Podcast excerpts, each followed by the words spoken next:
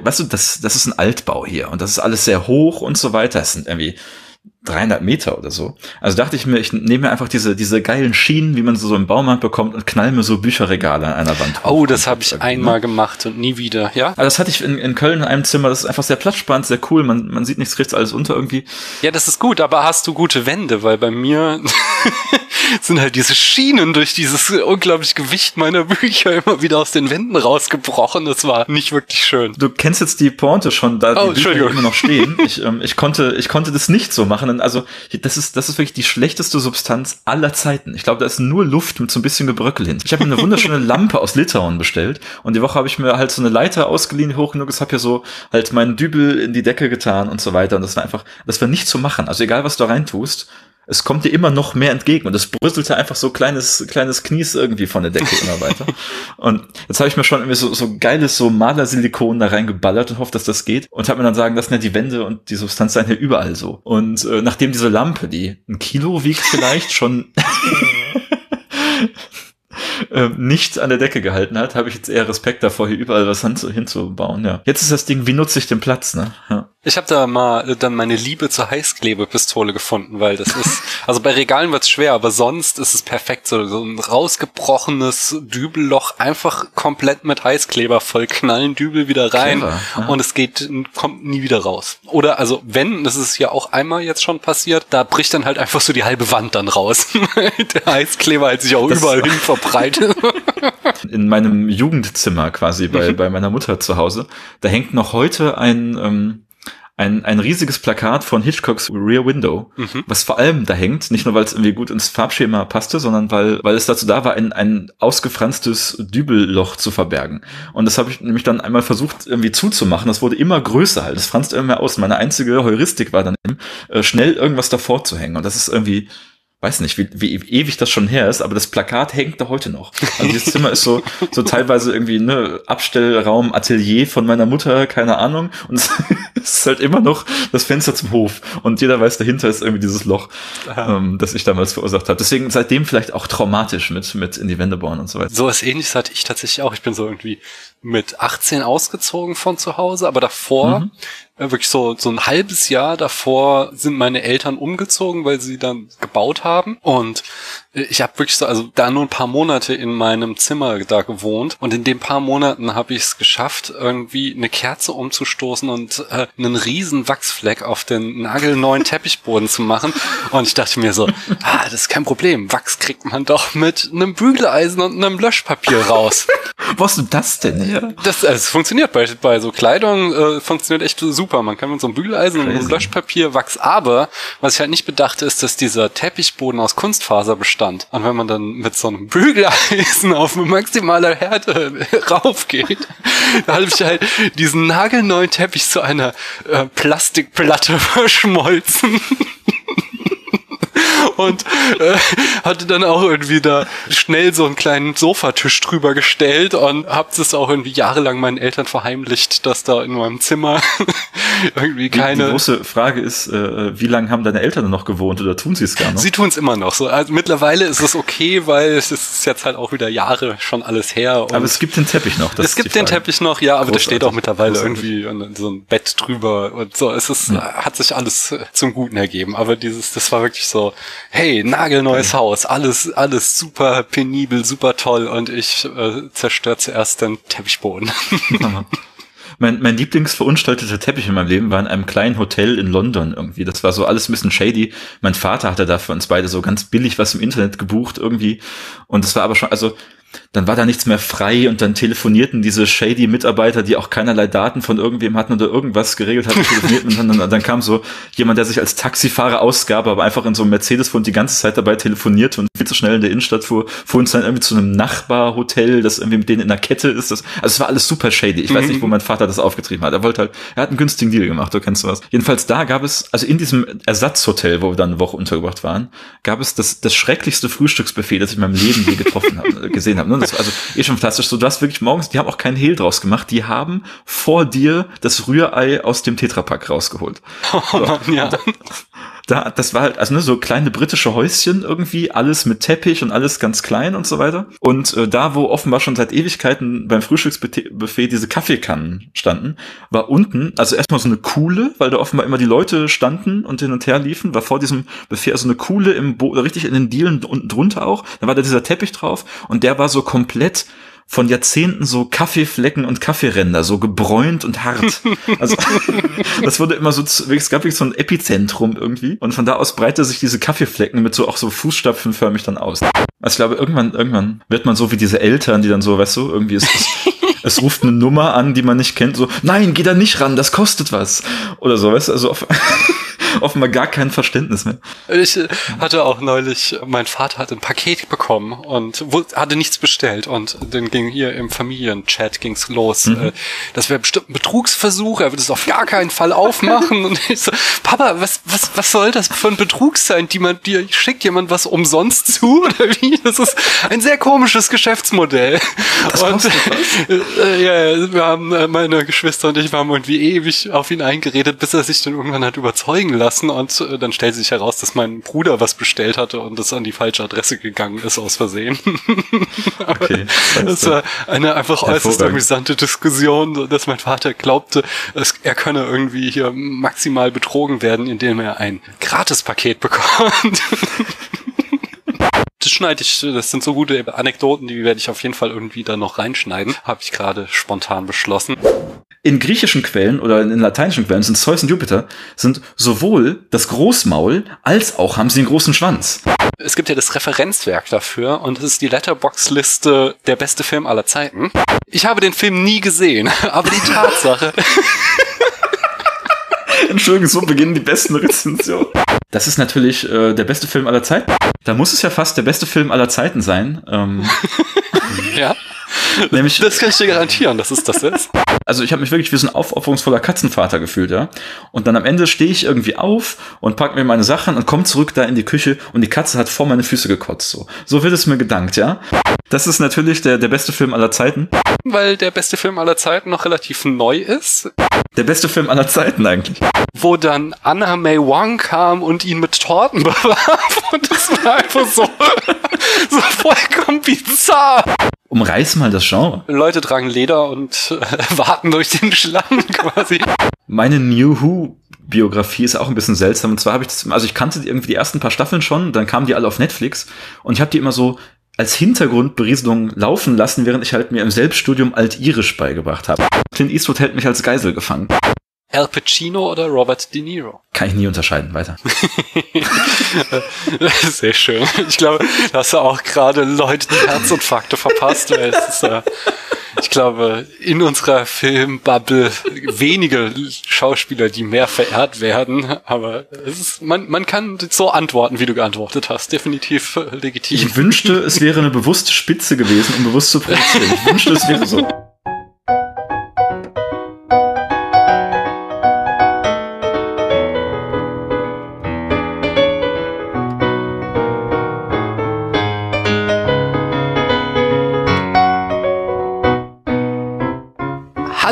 Hier ist Daniel. Ich sitze hier an einem Februar, ist es schon, Februar Nachmittag in Frankfurt und da draußen ist es so düster hier seit Wochen, äh, nee, nicht seit Wochen, aber seit Tagen zumindest, es ist nur am Dauerregnen und es drückt mir auch ganz schön auf die Laune, muss ich sagen. Dann ist es umso besser, dass ich die Gelegenheit nutze, um diese Laune wieder aufzuhellen, indem ich nämlich einen ganz wunderbaren Gast auf der anderen Seite dieser Leitung habe. Und da frage ich jetzt, hallo du da drüben, wer bist denn du? Äh, ja, moino, ich bin Jan, äh, Zwangsdemokrat auf, auf Twitter und überall sonst. Ich bin jetzt schon ein bisschen nervös, ich weiß nicht, ob ich dem Druck standhalte, hier als, als Aufheller der Laune zu gelten. Ähm, aber ich gebe mein Bestes. Ach, in unserem Vorgespräch hast du das schon ganz hervorragend geschafft. Ach, von daher. Ach du, ach das, du. das gelingt schon. Woher könnte man dich denn in diesem schönen Internet kennen, Jan? Erzähl uns das doch mal. Das ist eine ganz interessante Frage. Ähm, nein, keine Ahnung. Ich hatte mal einen Podcast, sagen wir mal so, die Archivtöne. Was ist denn daraus geworden? Warum? wo, wo, wo sind sie? Ich, es ging jetzt irgendwie die letzten Tage rum, ähm, welcher Film ist es, wo du der größte Fan bist? Und ich weiß nicht, ob ich der größte Fan von den Archivtönen war, aber ich war ah. unter den Top 5, sage ich mal. Ich sag auf jeden Und Fall.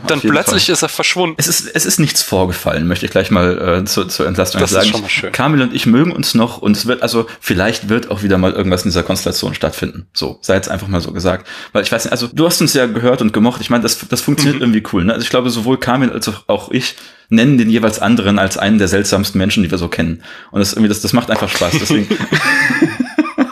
Ähm, da ist nichts passiert. Aber wir haben dann auch mal, ne, wir waren mit dem Konzept nicht mehr ganz zufrieden. Es hat dann, wir haben es ein bisschen schleifen lassen. Es hat sich alles ein bisschen geändert. Da hat sich mhm. unser beider Leben sehr viel getan. Irgendwie haben wir den Faden verloren und sind nie wieder dazu gekommen, das aufleben zu lassen. Das heißt, wenn wir es jetzt nochmal machen, dann vielleicht ganz anders als neue Staffel, als neues Konzept. Keine Ahnung. Aber im Moment liegt das Projekt leider still. Ja, schade. War, war ein schöner Podcast. Und Danke. was ist aus dem Hut geworden mit den ganzen Challenges?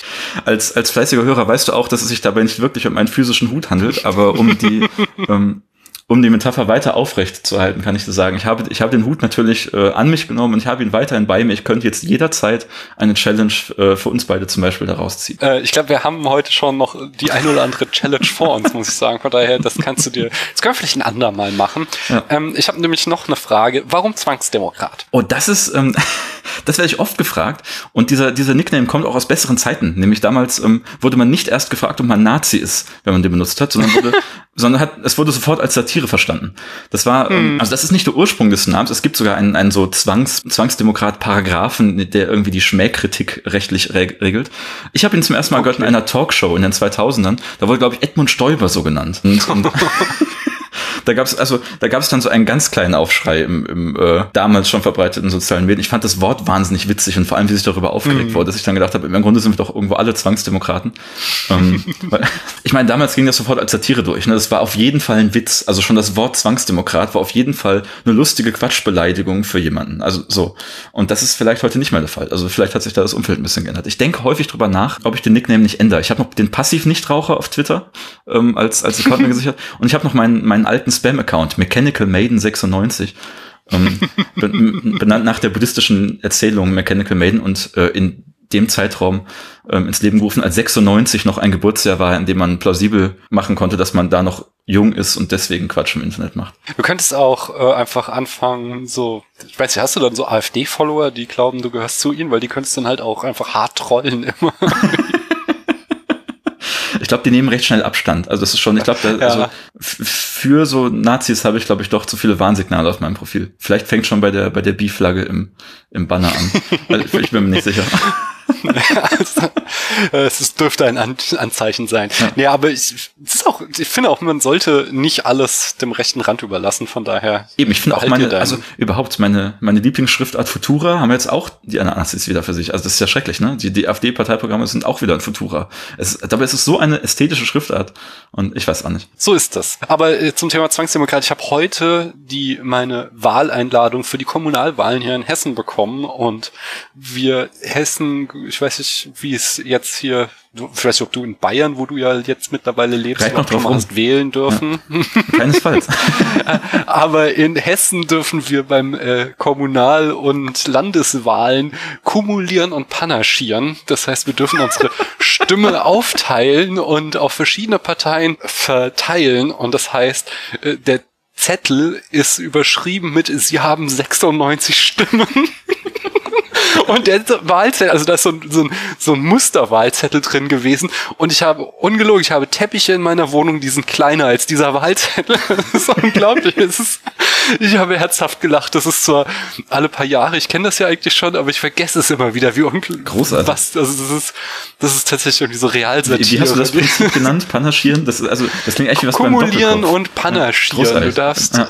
du darfst halt, also Panaschieren ist, du darfst deine Stimme aufteilen auf verschiedene Parteien und äh, kumulieren ist, glaube ich, du wählst eine Liste, aber kreuzt dann in dieser Liste Leute an, die weiter unten stehen, so dass die nach oben rutschen quasi. Also prinzipiell eine total coole Idee. Es ist nur unglaublich kompliziert. Aber man darf auch einfach nur weiter Listenkreuze machen und nicht seine 96 Stimmen verteilen.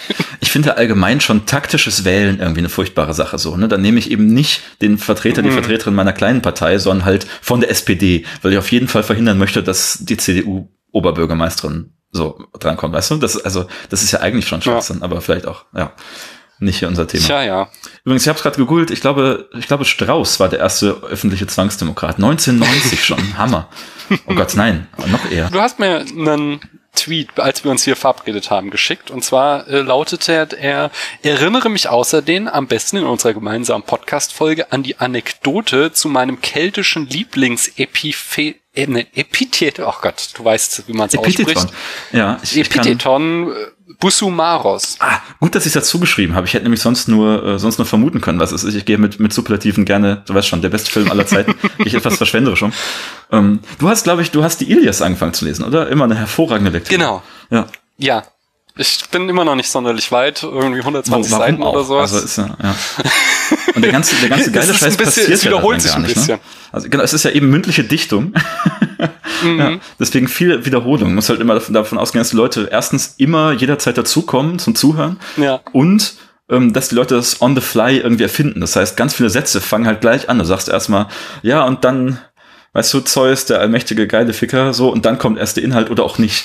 Weil vielleicht fällt dann demjenigen, der es gerade sagt oder singt, auch nichts Besseres ein. Das ist ein bisschen, ja. Wo wir fast wieder bei, bei der Shanty-Kultur sind, die gerade.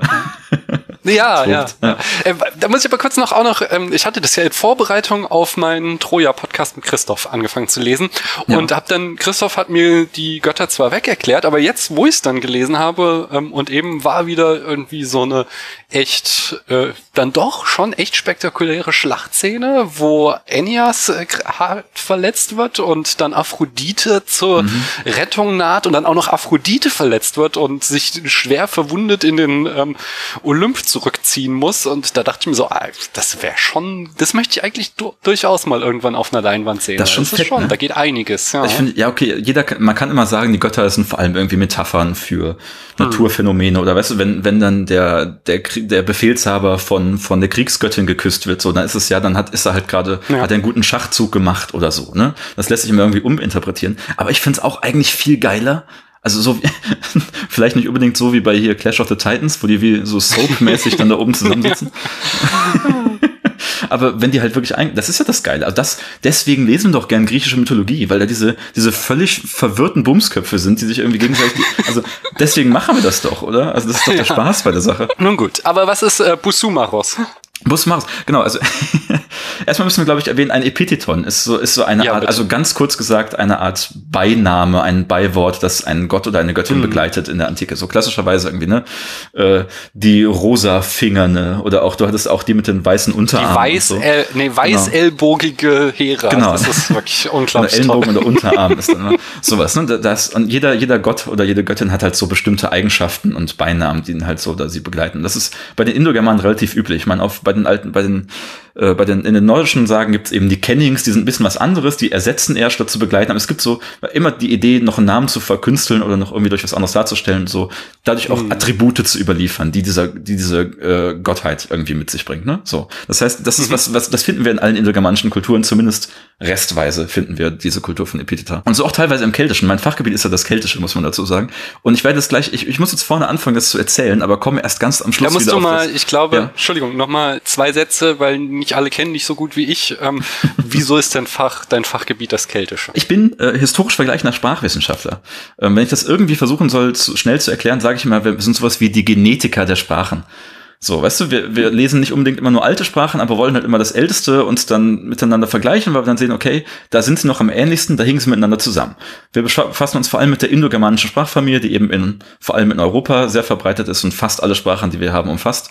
Ähm, und von denen wissen wir, dass die einen gemeinsamen Ursprung haben. Wir wissen nicht genau, wo die Leute saßen, die das gesprochen haben, aber wir wissen, dass, dass sie zusammenhängen, dass es alles mal Dialekte waren voneinander. Also ganz altes Griechisch und ganz altes Latein und ganz altes Indisch sind einander noch sehr ähnlich. Können sich zwar nicht mehr ganz verstehen wahrscheinlich, aber noch sehr ähnlich. Und erst dann passiert dieser ganze Sprachwandel. Das heißt, wir erforschen, wie diese Sprachen miteinander zusammenhängen. Und äh, man hat halt, also man kann natürlich nicht alles können. Jeder lernt irgendwie Griechisch und Latein und auch Sanskrit, so, das ist irgendwie drin. Aber man wird halt Experte für irgendwas. Und äh, ich bin irgendwie in die keltische Sprachen reingerutscht, die mir sehr am Herzen liegen, äh, von denen auch immer noch ein paar gesprochen werden, aber von denen es eben auch sehr viele, oder was heißt sehr viele, von denen es gewisse antike äh, Belege gibt. Die bekannteste ausgestorbene keltische Sprache ist das Gallische. Ähm, die tatsächlich so, also man kann salopp sagen, das ist das, was, was sie versucht haben bei Asterix abzubilden, zumindest teilweise. Und um die wird es mhm. gleich in der Anekdote auch gehen. Ja. Okay. Äh, bei, bei, ich ich habe ja Sprach- und Kommunikationswissenschaft studiert und hier bei den synchrone Sprachforschern wurden, wurdet ihr diachrone äh, Sprachforscher immer ein bisschen abfällig als die Druiden bezeichnet. Was auch ein Konzept ist. ja, ja, ich weiß sowieso. Ja, ja, ja, diese Sprachtruiden. also heute, weißt du, heute, da hat auch noch mal, da haben noch mal Paradigmenwechsel stattgefunden. Heute ganz klar, okay. Synchron und Diachronlinguistik ist halt nicht voneinander zu trennen. Also es ist das ja, Gleiche. Natürlich. So, genau. Und wir brauchen halt die Erkenntnis voneinander. Ich bin kein Experte für typologische Fragen und so weiter, aber ich muss mich damit befassen und mache das den ganzen Tag. Also zum Beispiel meine Doktorarbeit geht über Futur und die Entwicklung von Futur, vor allem in den keltischen Sprachen. Und dafür muss ich halt natürlich Konzepte von Futur von überall auf der Welt kennen, weil ich natürlich nicht weiß, welches mhm. vorliegt. Und natürlich wissen wir auch noch nicht, wie sich Futur oder Zukunftsformen, sage ich mal, äh, Formen, die Zukünftigkeit ausdrücken, entwickeln. Das heißt, man geht immer Hand in Hand, genauso umgekehrt. Eine Typologie der Weltgeschichte der Sprachen kann auch natürlich profitieren von Erkenntnissen über lange tote Sprachen, die wir haben. So, dann, weißt du, auch wenn es für etwas keine Belege in irgendeiner modernen Sprache gibt, kann ich immer, noch sagen, es, es gibt offenbar dieses System in Sprachen der Welt. Es ist möglich, denn es liegt hier auf Hethitisch vor oder auf Festlandkeltisch, Gallisch, keine Ahnung. So, das heißt, man befruchtet sich total gegenseitig. Das geht immer Hand in Hand. Und die Erkenntnisse auch, wie Grammatikalisierung funktioniert, wie so Prozesse funktionieren, ähm, die strahlen wir dann auch wieder auf die, auf die äh, allgemeine oder synchrone Sprachwissenschaft zurück. Und deswegen gehört das eigentlich zusammen. Ja, man macht den gleichen hm. Kram. So, und jetzt äh, Busuma raus, bitte. ja, okay, ich muss, ich muss über, also okay, ähm, Gallisch, Gallisch, wunderschöne Sprache, also wirklich Gallisch, Gallisch überliefert aus dem, auf dem Festland so paar hundert Jahre vor Christus bis paar hundert Jahre nach Christus gewissermaßen. Und nicht viel, also ich kann, ich kann sagen, ich habe alles, was es in der Sprache gibt, gelesen und das klingt sehr viel, es gibt nur ein paar hundert Inschriften, die meisten davon haben keinen vollständigen Satz. Also das ist wirklich, es ist, es ist keine große Masse an, an gallischen Inschriften, mhm. leider. Deswegen wissen wir nicht so viel über die Sprache, wie wir gerne wissen würden.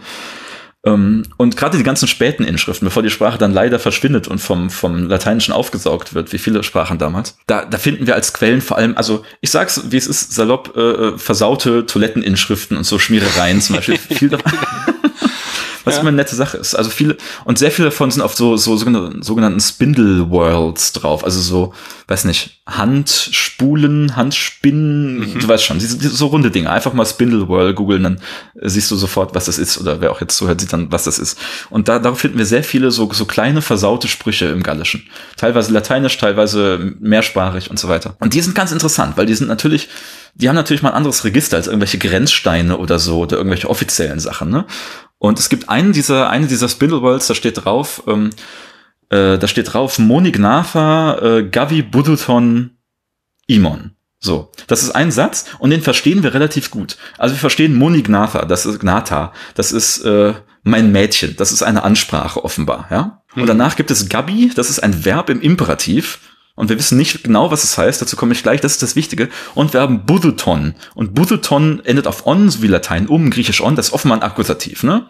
So. Mhm. Und Imon, also so, das, der, der, der, die Struktur des Satzes ist, mein Mädchen, gib oder nimm ein unbekanntes Objekt, mir oder mein oder wie auch immer, ne? So.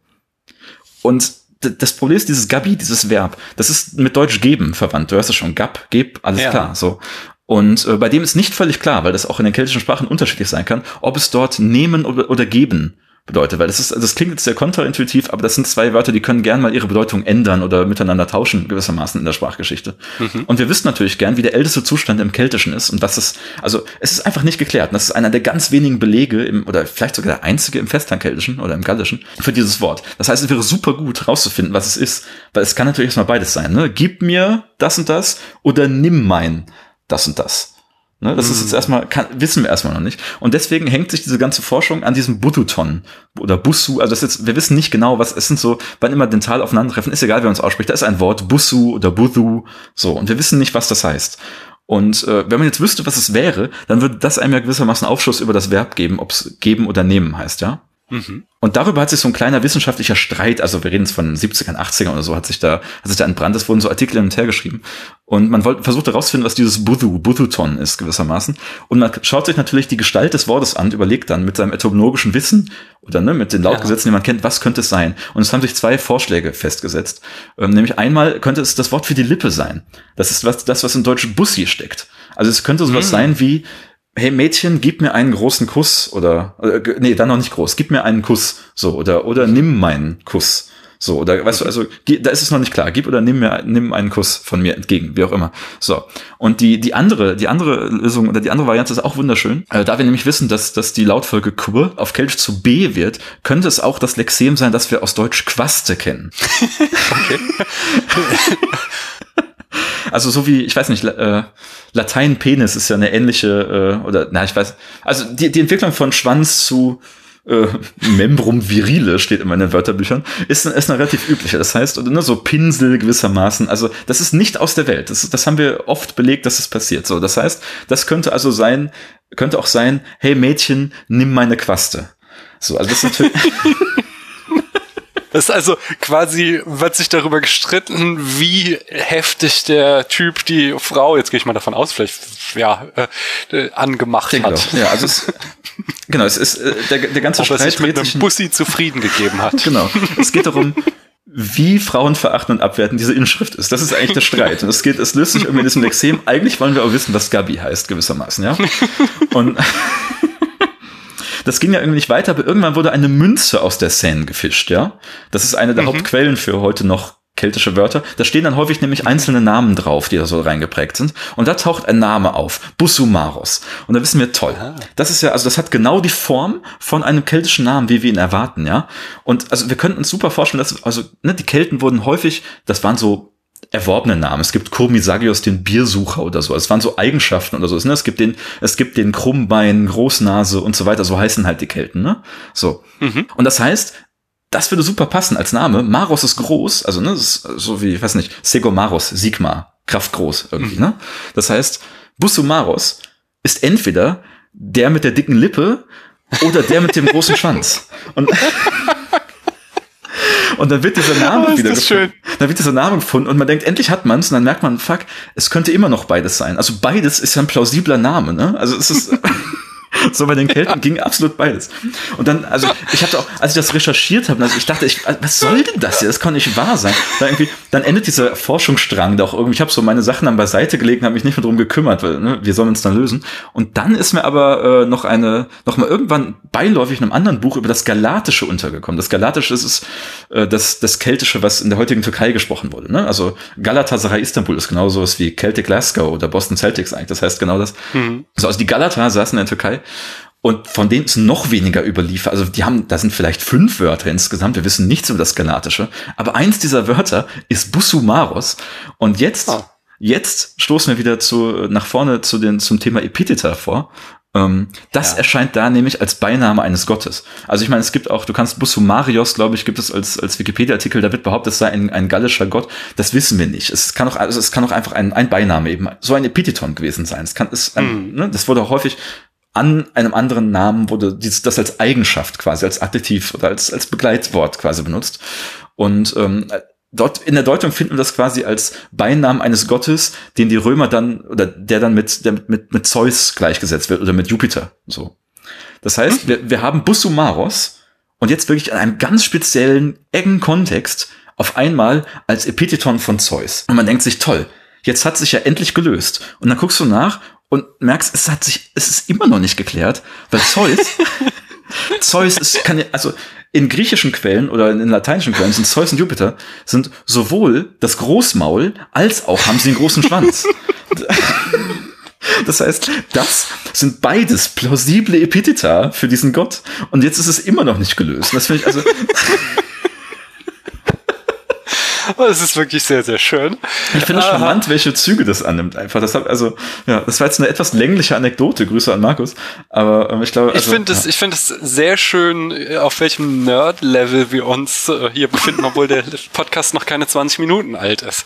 Ja, und da, also ist, letzter, letzter Punkt zum Thema Sprachwissenschaft, da merkst du auch, also so Leute, die eben nicht richtige Wissenschaft machen wollen, die vergraben sich gerne in diesen Trümmersprachen, wo man halt wirklich viel spekulieren kann. Die veröffentlichen dann sehr gerne so Aufsätze zu irgendwelchen Namen, die einmal auf Keltiberisch belegt sind oder so und mutmaßen dann, dass es für eine Etymologie haben könnte. Das macht auch Spaß, das ist auch irgendwie eine Disziplin und Zweig bei uns, aber äh, führt, wie du siehst, häufig eben zu nichts außer mehr Spekulation. Ja. Da muss ich nochmal, ich habe dich das schon mal gefragt, aber ich habe die Antwort wieder vergessen. Ich bin ja durch ähm, meine Capoeira-Leidenschaft sehr viel mit Portugiesisch in Kontakt. Und warum klingt Portugiesisch nochmal so anders als die anderen romanischen Sprachen? Das hast du mir schon mal erklärt. Das habe ich dir schon mal erklärt. Dann würde ich vielleicht Ja. am liebsten das nochmal nachgrund einspielen, weil ich es dir nicht genau sagen kann. Also, Okay, dann, dann machen wir, verschieben mein- wir das mal auf die nächste Folge. Bis dann kannst du, erwarte ich dann, dass du das recherchierst, Ja, ja. aber irgendwann, ich weiß nicht mehr, mehr wo. Irgendwo habe ich das schon mal hm. gefragt, auf Twitter höchstwahrscheinlich. Und da hast du was sehr Schlaues zugeschrieben. Schnell mal recherchieren. Ich meine, ich bin kein Experte für romanische Sprachen, aber ne, es ist mhm. ein Dialekt, der und räumliche Getrenntheit äh, spricht. Ich weiß es nicht. Also was? Ja, ich weiß, aber also gerade ja. halt, weil ja die Nachbarn die Spanier sind und die haben halt so ein ganz hartes, präzise Sprache und im Portugiesischen ist ja alles immer total weich und genuschelt und das finde ich einfach so faszinierend, dass das so ein großer Unterschied ist einfach. Ich erkläre mir immer viel durch Sprachkontakt, weil da war ja auch viel Arabisch am Start und alles mögliche, wahrscheinlich ah. irgendwelche Beeinflussungen. Aber, ja, aber auch in Spanien äh, ja nicht. Also von das stimmt. Ja, ich meine, nur weil, weil ja. zwei, äh, weil zwei nahverwandte Sprachen direkt nebeneinander sind, heißt nicht, dass sie gleich klingen, ne? Niederländisch, ja, so. Also ähm, ja. ganz so genau. Obwohl, wenn du da, also du bist doch Rheinländer ja. oder zumindest lange im Rheinland. Also ich wenn du da mich als Rheinländer, der, ja schon. An der Öscher Grenze, wenn du da wohnst und äh, echt alt eingesetzte Öscher hast, dann ist es schon nicht so weit weg vom Holländischen. Von das war jetzt kein ganz sauberes Beispiel, aber du weißt, was ich meine. Also das. Äh, ja, klar. Also man kennt ja einfach Deutschland, Polen ist ja, da ist ja einfach eine harte Grenze zwischen. Obwohl, ja, das ist dann wieder was ja, anderes. Die sind nicht so nah miteinander verwandt, aber. Ja, genau. Ähm, ja, aber wir verzetteln uns. ich Irisch und Walisisch würde ich immer bei sagen. Die klingen so unterschiedlich. Naja. Kommen wir doch mal, ich weiß nicht, ob hier alle Leute so, obwohl es mir eigentlich auch egal, ob Leute das gut finden. Ich finde es gut. Ich könnte mit dir noch ewig über Sprachen ja, jetzt ist oder auch schon zu spät eigentlich. Ja, jetzt sind eh schon alle abgesprungen. Aber ähm, ich habe ja auch Kapitelmarken. Das heißt, wenn die Leute das gar nicht hören wollten, Stimmt. dann hätten sie bis hierhin springen können. Denn jetzt würde ich dich fragen, hast du denn Lust, ein Spiel mit mir zu spielen? Unbedingt. Das ist einer der Gründe, warum ich hier bin. Ah, das ist sehr schön. Ich habe nämlich ein neues Spiel speziell für dich ja, ähm, heute hier und du bist aber auch dann entsprechend das Versuchskaninchen. Ich hatte so mit äh, eben ja die Filme langweilig erklärt, jetzt in letzter Zeit immer selbst gemacht und ich war da nie so mit meinen eigenen langweiligen Erklärungen hundertprozentig zufrieden. Deswegen habe ich das neue Spiel. Die Rezension hat einen Punkt und das funktioniert eigentlich ganz ähnlich. Äh, und zwar hatte ich einfach irgendwann neulich einen äh, sehr amüsanten Abend, als ich auf Letterboxd mir von Filmen, die anerkannte oh. Meisterwerke sind, ähm, Rezensionen von äh, Leuten durchgelesen haben, die diesen Meisterwerken einen halben oder einen Stern gegeben haben. Und da bist du auf mich gekommen, das ist aber nett. Ja, denn du hast jetzt wahrscheinlich Fragen, woher ich wissen will, dass der Film ein anerkanntes Meisterwerk ist. Und da kann ich dir jetzt ganz einfach sagen, es gibt ja das Referenzwerk dafür und es ist die Letterbox-Liste der beste Film aller Zeiten. die von, von wem wird die nochmal geführt, Jan? Ich weiß gar nicht genau. Da hatte so jemand so einen ganz komischen Namen. Ich glaube, der ist Nazi. Jedenfalls habe ich mir aus dieser Letterbox-Liste der beste Film aller Zeiten zehn Filme rausgesucht. Hervorragend. Filme genommen, die irgendwie im Schnitt dann sowas um die vier Sterne haben oder sowas von der breiten Masse auch. Mhm. Und dann immer Rezensionen, die einen halben oder einen Stern waren. Und ich muss raten, welcher Film das wird? Genau. Entschuldigung, ich muss, also ähm, es ist wirklich, es ist magisch, ich muss dir nochmal dazwischenfunken, es ist magisch. Hier, hier schließen sich Kreise und die, die überschlagen sich, das glaubst du gar nicht, weil pass auf, das, was du da gerade machst, was, was, was du jetzt mit mir spielst, das spiele ja. ich als Partyspiel total gerne. Das bringe ich immer mit irgendwie. Und zwar noch, noch mal spezieller, das bringe ich mit mit Rezensionen von Kamil. Das, das Spiel nenne ich, das Spiel nenne ich die Treppe des Wahnsinns. Äh, nach Weil dieses Schlagwort, äh, dieses Schlagwort kommt in einer seiner Rezensionen vor. Die kann ich dir gleich vorlesen. Du wirst mir sagen, was es sein soll. Und das habe ich immer gerne gemacht. Und irgendwann saß ich mal ähm, leicht verkatert in, in Berlin in einem Frühstückslokal mit unserer guten Christiane Attich. Schöne Grüße. Und ähm, in dem Moment haben wir das gemeinsam gespielt und in dem Moment haben wir eigentlich beschlossen, wir sollten das mal als Podcast machen. Jetzt, jetzt verrate ich, ja, ich geheime, geheime Hintergrundinfos. Ich habe, also wir haben es nie gemacht oder ich hoffe, dass wir das irgendwann noch tun. Es gibt, es gibt sehr viel Vorbereitung. Ich habe hier ein langes Dokument, wo ich eine erste Sendung, eine Pilotsendung komplett vorbereitet habe mit, mit Fragen oh, wow. und, also wirklich, das ist, ich könnte genau dieses Spiel jetzt auch mit dir zurückspielen. ja, geil. Also, ich will diesen Podcast hören. Bitte, das wäre damit an. Also vielleicht, um auch mir selber mal ein bisschen Druck zu machen, ich bin es auch in meinen neuen Lebensumständen hier einigermaßen gesettelt. Wenn ihr Bock habt, das von, äh, von Filinchen, von Christiane Attich und mir äh, zu hören, dann schreibt doch mal einen Tweet oder so oder irgendwie in die Kommentare. Vielleicht kriegen wir es noch auf die Reihe. Also jetzt ist einfach das Geheimnis gelüftet. Ich weiß gar nicht, ob ich das erzählen darf, aber ich fand es zu magisch, als, als um es jetzt unerwähnt zu lassen, weil es ist, das ist quasi mein Lieblingspartyspiel, was nicht heißt, dass ich gut Ja, sehr schön. Bin. Aber dann musst du ja. ja doch ein Profi sein. So, also, also ja, okay. wir versuchen es einfach mal. Mal gucken. Wie gesagt, das ist ein Experiment. Ein halber Stern. Edward Norton muss verflucht worden sein, zu denken, dass Ziegenbärte cool sind. Ich finde, das ist ein voll guter Grund, einen halben Stern an einen Film zu geben, weil Edward Norton einen Ziegenbart trägt. Großartig, großartig. Ja. Also ich gebe ja, ich sag mal so, also wenn es der Film ist, von dem ich mir relativ sicher bin, dass es ist, dann, dann hing dieser Edward Norton lange Zeit über meinem Bett und ich sag mal, es hatte, hatte seinen Grund. Ich bin dem Ziegenbart nicht ganz so abgeneigt. Das müsste 25th Hour sein, oder? Das ist korrekt. Ja. toller Film, toller Film. Ja. Großartig. Der nächste hat einen Stern bekommen mit Mhm. der Frage, warum war da eine Katze auf dem Raumschiff? Eine Katze auf dem Raumschiff. Ja, das hat einen großen, wichtigen Plotpunkt. Kurz vor dem großen Finale ich wollte muss sagen, die das- Katze gerettet werden. Das muss Alien sein, ne? Eindeutig. ja, das ist Alien. Katze- Katzen auf Raumschiffen fühlt sich fast schon nach so einem Trope an, aber mir fällt kein anderer Film ein mit einer Katze im Raumschiff. Nee, fällt mir auch nicht ein. Hm. Das ist das ist halt Alien immer, die Katze auf dem Raumschiff. Nee, okay, hau rein. Ah, großartig. Ich hatte einen halben Stern und zwar finde ich das interessant, weil das ist auch mein Kritikpunkt an dem Film, Aha. wobei der Film aber insgesamt großartig ist, ist wegen ich ihm nicht nur einen halben Stern geben würde, aber trotzdem. Die Rezension ist nicht von dir.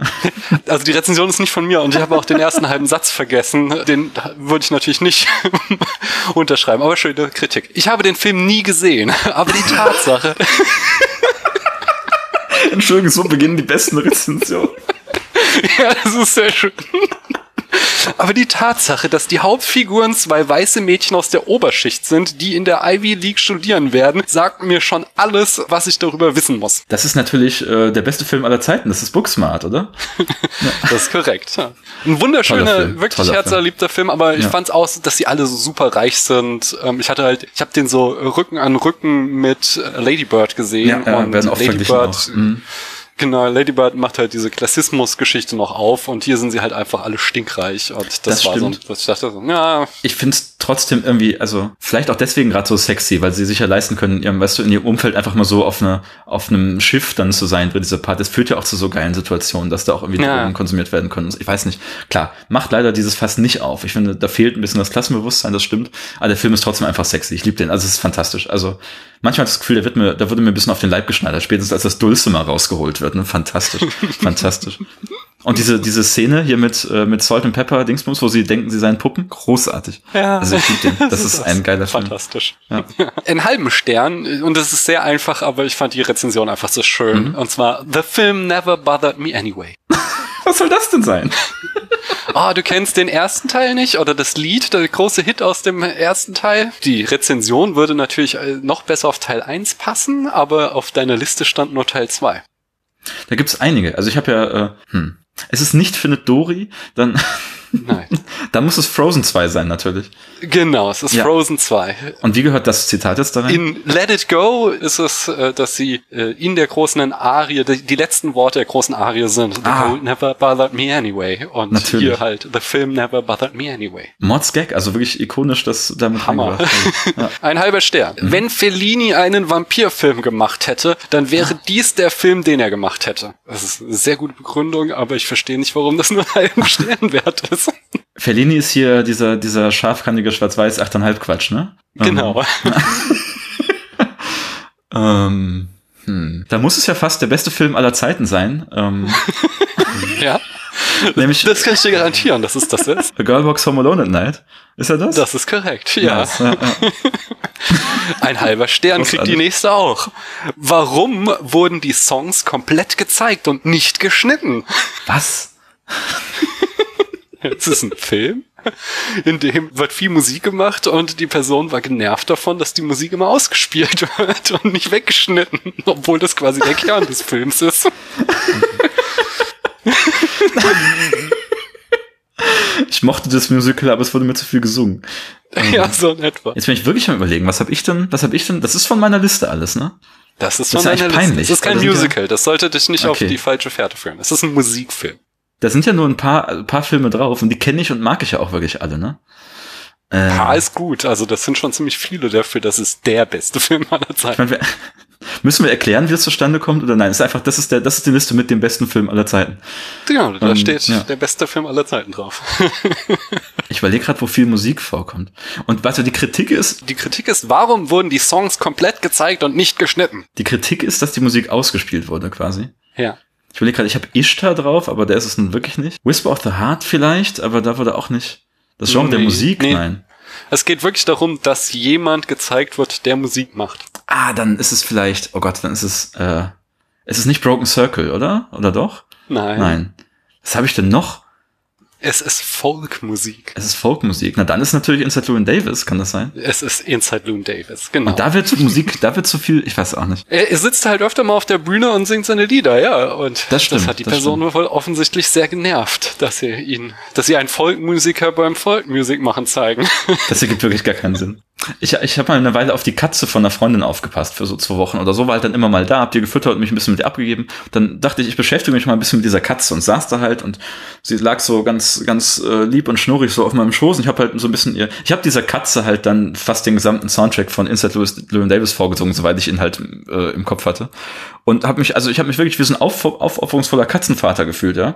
Und dann am Ende stehe ich irgendwie auf und pack mir meine Sachen und komme zurück da in die Küche und die Katze hat vor meine Füße gekotzt. So, so wird es mir gedankt, ja. Also Als langjähriger Katzenbesitzer kann, kann ich dir sagen, es war kein Akt der Boshaftigkeit, sondern Katzen Das sagst du, müssen ihr, ihr Fell einfach wieder loswerden. Ich habe mich danach entgegen, dagegen entschieden, Katzenbesitzer zu werden, vor allem Langjährige. Naja. Ja, das heißt ja, wenn du dir eine Katze anschaffst und sie jetzt nicht gerade schon Ende 30 ist, dann bist du immer langjähriger Katzenbesitzer. Diese, diese Katze war sehr alt, Mucki. Der, die, ich weiß, ich weiß gar nicht, wie das Pronomen jetzt ist, weil es war irgendwie eine Transkatze. Ich weiß gar nicht mehr, wie es an, es war offenbar, es war, glaube ich, das dann irgendwie ein anderes, äh, anderes Geschlecht im Pass eingetragen, als ich dann, ich weiß auch nicht mehr. Also er oder sie, Mucki, war schon sehr alt, auch so ein bisschen blind und auch schon ein bisschen, äh, bisschen verwirrt irgendwie, ich weiß nicht. Ja. Ach, Mucki. Ja. ja.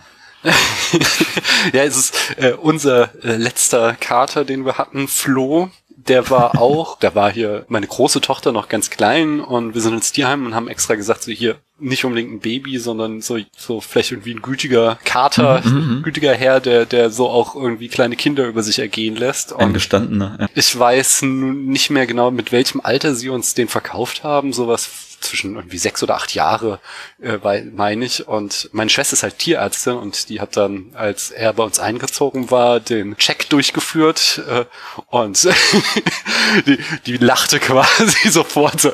Also wenn der acht Jahre alt ist, dann, dann ist sie keine Tierärztin mehr, sondern meinte, der wäre mal locker doppelt so alt. und, äh, hat noch einige Jahre trotzdem bei uns verbracht.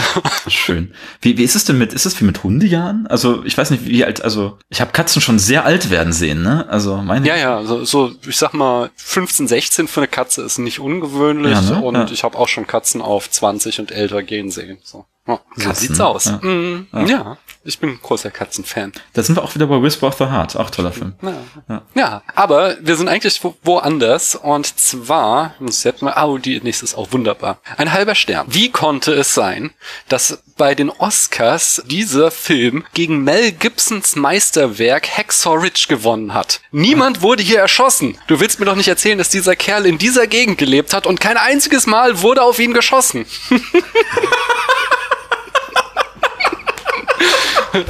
Da hat jemand auch eine ganz klare Anforderung, was ein Film zu leisten hat.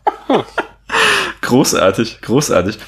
Ähm, okay, also nochmal ums zu verstehen, es muss irgendwie, warte, wann war Hexold? 2015, 2016 oder so? So, das heißt, das, Ja. ist, das ist irgendwie der Zeitraum, den wir wollen. Und die Kritik ist, es wurde nicht geschossen oder es wurde zu Es wenig wurde geschossen. nicht geschossen. Es wurde wurde überhaupt nicht- nicht in dem Film geschossen. Während doch in Hacksaw Ridge offensichtlich, ich habe den nie gesehen, aber ich nehme Ich an, es auch wird nicht. viel geschossen. Und, Ich habe ihn nicht Hacksaw gesehen, Ridge- aber es wird mir zu viel geschossen. Ähm, und dieser Film hat offensichtlich bei den Oscars gewonnen. Ich sag auch mal bester Film, um es dir leichter zu machen. also ich weiß nicht mehr, ob, ob, ob Hacksaw Ridge in dem war, aber der einzige Oscar-Gewinner, den ich aus dem Bereich habe, ist Moonlight natürlich. Das ist korrekt. Moonlight Nice. ist der Film. Ich bin dankbar, dass es nur um Filme geht, die ich kenne und mag. Sonst wäre ich echt aufgeschmissen. Äh, Die nächste ist auch wieder ziemlich einfach, aber auch wunderschön und absolut berechtigt, die Kritik. Anderthalb Sterne. Wie kannst viel. du nur den ganzen Tag aus dem Fenster starren, wenn Grace Kelly so verdammt schön ist?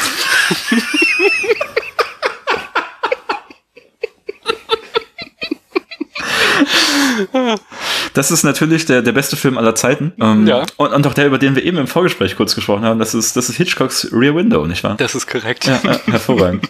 hervorragend. Übrigens meiner Meinung nach tatsächlich der beste Film aller Zeiten. Das ist der beste aller Zeiten. Aktuell auf Platz eins in den Charts hier im Spätfilm. Oh. Vielleicht sprechen wir heute ja noch über einen Film, der den ablösen kann. Ich hoffe. Wer weiß, wer weiß. Übrigens hat der, der, der, das Fenster zum Hof hat ein hervorragendes, ich weiß nicht, also das wurde ja überall mal verwurstet, aber es gab ein hervorragendes, nicht Remake, aber so Adaption, Weiterdenkung vor ein paar Jahren. Gott, wie heißt denn der? Der ist aus Südafrika und heißt Number 36, Number 37. Ach, wie heißt er denn? Das will ich jetzt auch nicht einfach so stehen lassen. Weiß ich nicht. Ich habe ihn letztes Jahr in meiner, meiner Films for Women Challenge gesehen. Number 37 heißt er. Hervorragend. Absolut, also wirklich, der strahlt diese selbe Hitze aus, wie so ein, wie so ein Fenster zum Ah. Hof, aber auf eine ganz andere Weise, auf eine ganz andere, mit einem ganz anderen Schwerpunkt. Wenn wir es gerade vom, gerade zum Thema Klassenbewusstsein hatten, ist das der Film. Also der, der fügt das ein, noch obendrauf auf die Fenster zum Hof-Thematik. Geiles Ding. Ja. 2018. Kommt auf meine Watchlist, die Unbedingt. Unglaublich kurz ist. Also Tausend Filme noch was, habe ich vorhin gesehen, ja. Ist übrigens auch auf Ah, Amazon ja. Prime, sehe ich gerade noch, ja. Bitte was? Der Film? Ah, ja. Der Film, Number Okay. 37 von Nocifo Dumisa, ja. Nice, nice, Toller nice. Film. Mm, Ich habe aber eine halbe Sternrezension für dich. Ja. Und zwar, boah, voll nachgemacht von den Simpsons. In der Treehouse of Horror Folge, in der Barts Zwilling auf dem Dachboden weggesperrt wurde, aber der normale Bart war die ganze Zeit böse.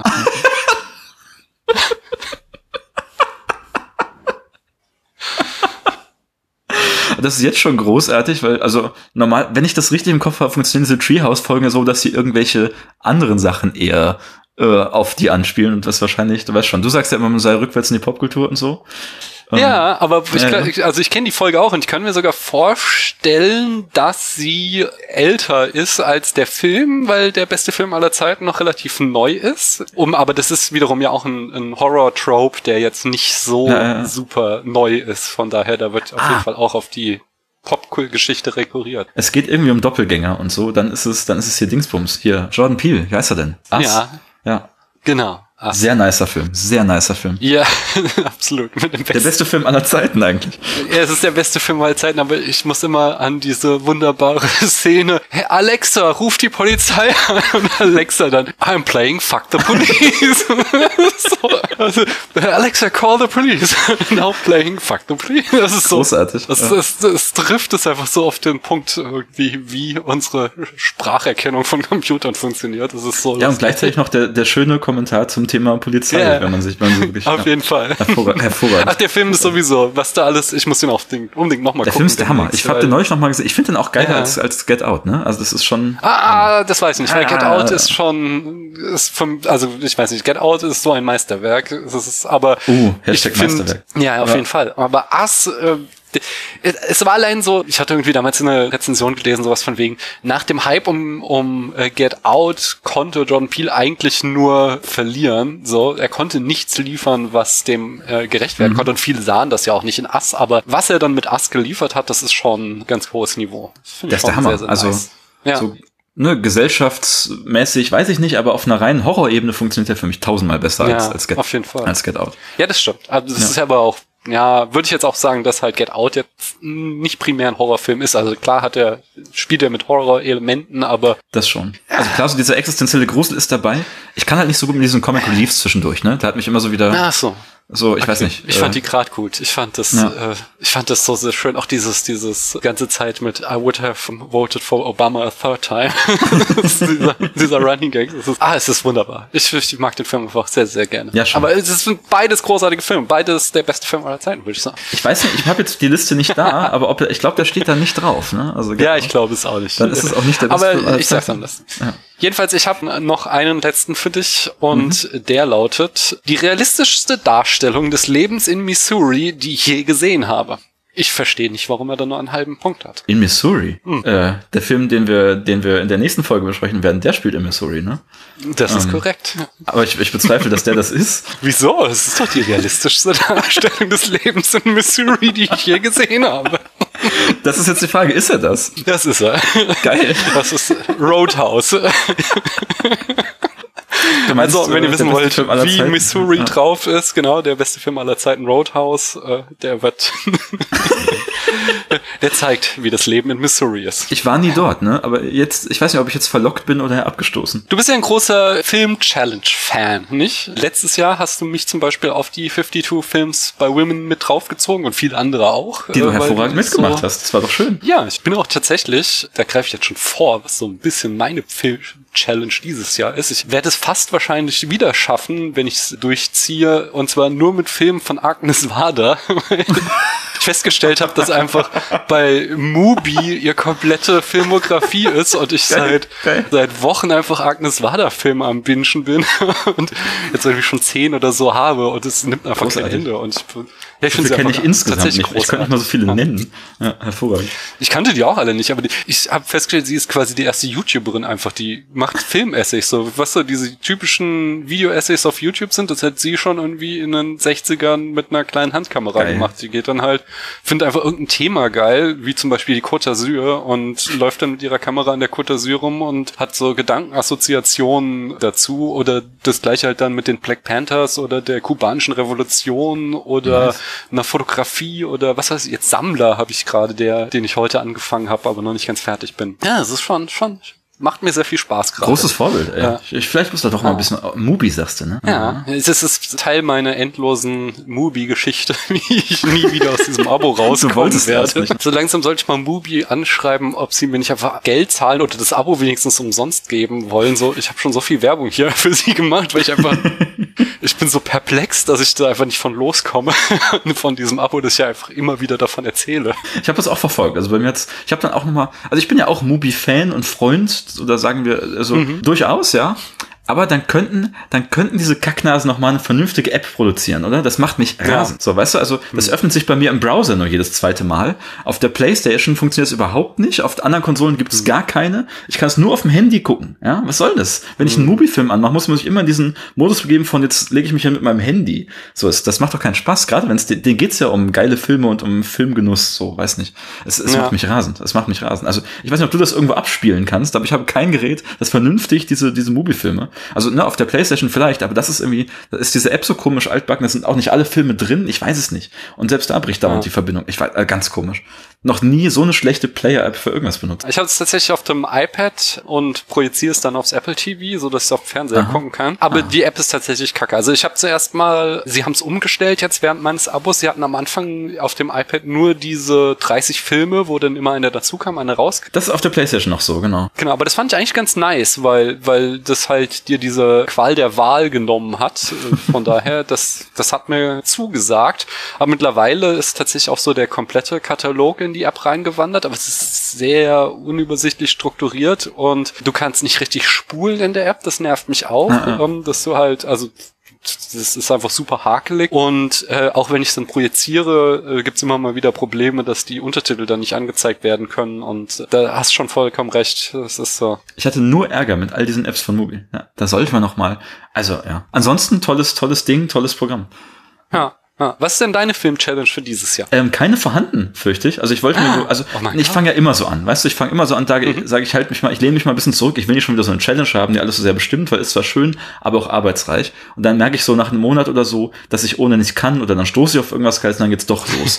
irgendwie, also spätestens, ich, ich sage auch immer den ganzen Sommer lang, dass ich niemals 13 interessante Horrorfilme für den Horror Oktober finde. Und dann habe ich am 3. Oktober 27 Filme und guck die an. Weißt du so, das ist, also es läuft diese, ich glaube, das ist einfach diese Art von Mensch bin ich. Deswegen, ich habe gerade, ich habe gerade, du hast vielleicht gesehen, The Kong Project am Start. Ich gucke gerade alle King Kong Filme, mhm. aber das mehr so auch, weil ich äh, Spoiler einen einen kleinen Podcast dazu in Vorbereitung habe beim E und U Gespräch. Oh.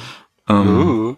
Da werden wir uns über, uns über das Thema King Kong unterhalten. Hier sei der der, der E und U League äh, einmal geleakt. Und möchte ich natürlich zumindest alle irgendwie kennen. Und ich kannte vorher noch nur den 33er und habe jetzt an Weihnachten zum ersten Mal den Peter Jackson King Kong gesehen. Das waren alle, die ich kannte eigentlich.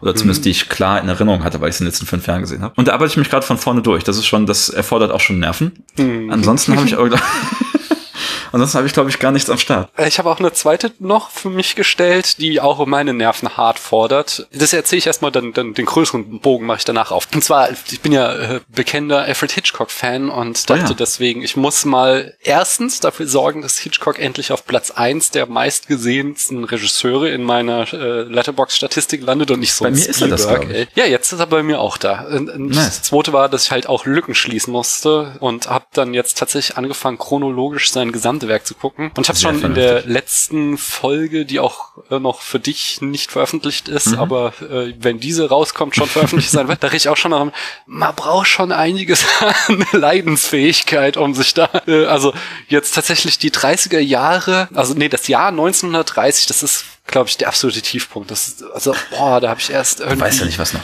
Ja, aber danach, also 1929 hat er seinen ersten Tonfilm gemacht, Blackmail, und das ist dann endlich auch wieder ein Thriller. Und da merkt man halt sofort, der hat Bock drauf mhm. und wie geil das ist und, und, und wie, wie, wie energisch der inszeniert ist. Und das merken Gott sei Dank seine Produzenten jetzt auch bald. Und so, ich glaube, ab 32, 33 oder so fängt er an, nur noch Thriller zu machen. Aber davor halt so diese ganze Zeit so Melodramen. Oh und. Äh, also das, das wirklich das katastrophalste war jetzt Elstree Calling, was so eine Aufzeichnung von so einer Revue aus dem britischen Fernsehen war, wo er, also man weiß auch nicht genau, was er da gemacht hat, aber alle vermuten, dass er so einen Sketch gemacht hat. Aber es, du musst da trotzdem durch, also nimmst du es ernst, ne? Genau, also das ist halt, das, das war das, worüber ich sprechen wollte, weil, weil ich habe dann ja tatsächlich auch immer diesen sportlichen Ansatz, also da, da habe ich echt einen sehr qualvollen Abend gehabt, weil da war natürlich auch alles dabei, es war Blackfacing, übel sexistische Ach, Witze und also was alles, also ist so wie du dir halt vorstellst im Jahr 1930, was die Leute ja, lustig ja. fanden. Äh, Schottenwitze, meine ich.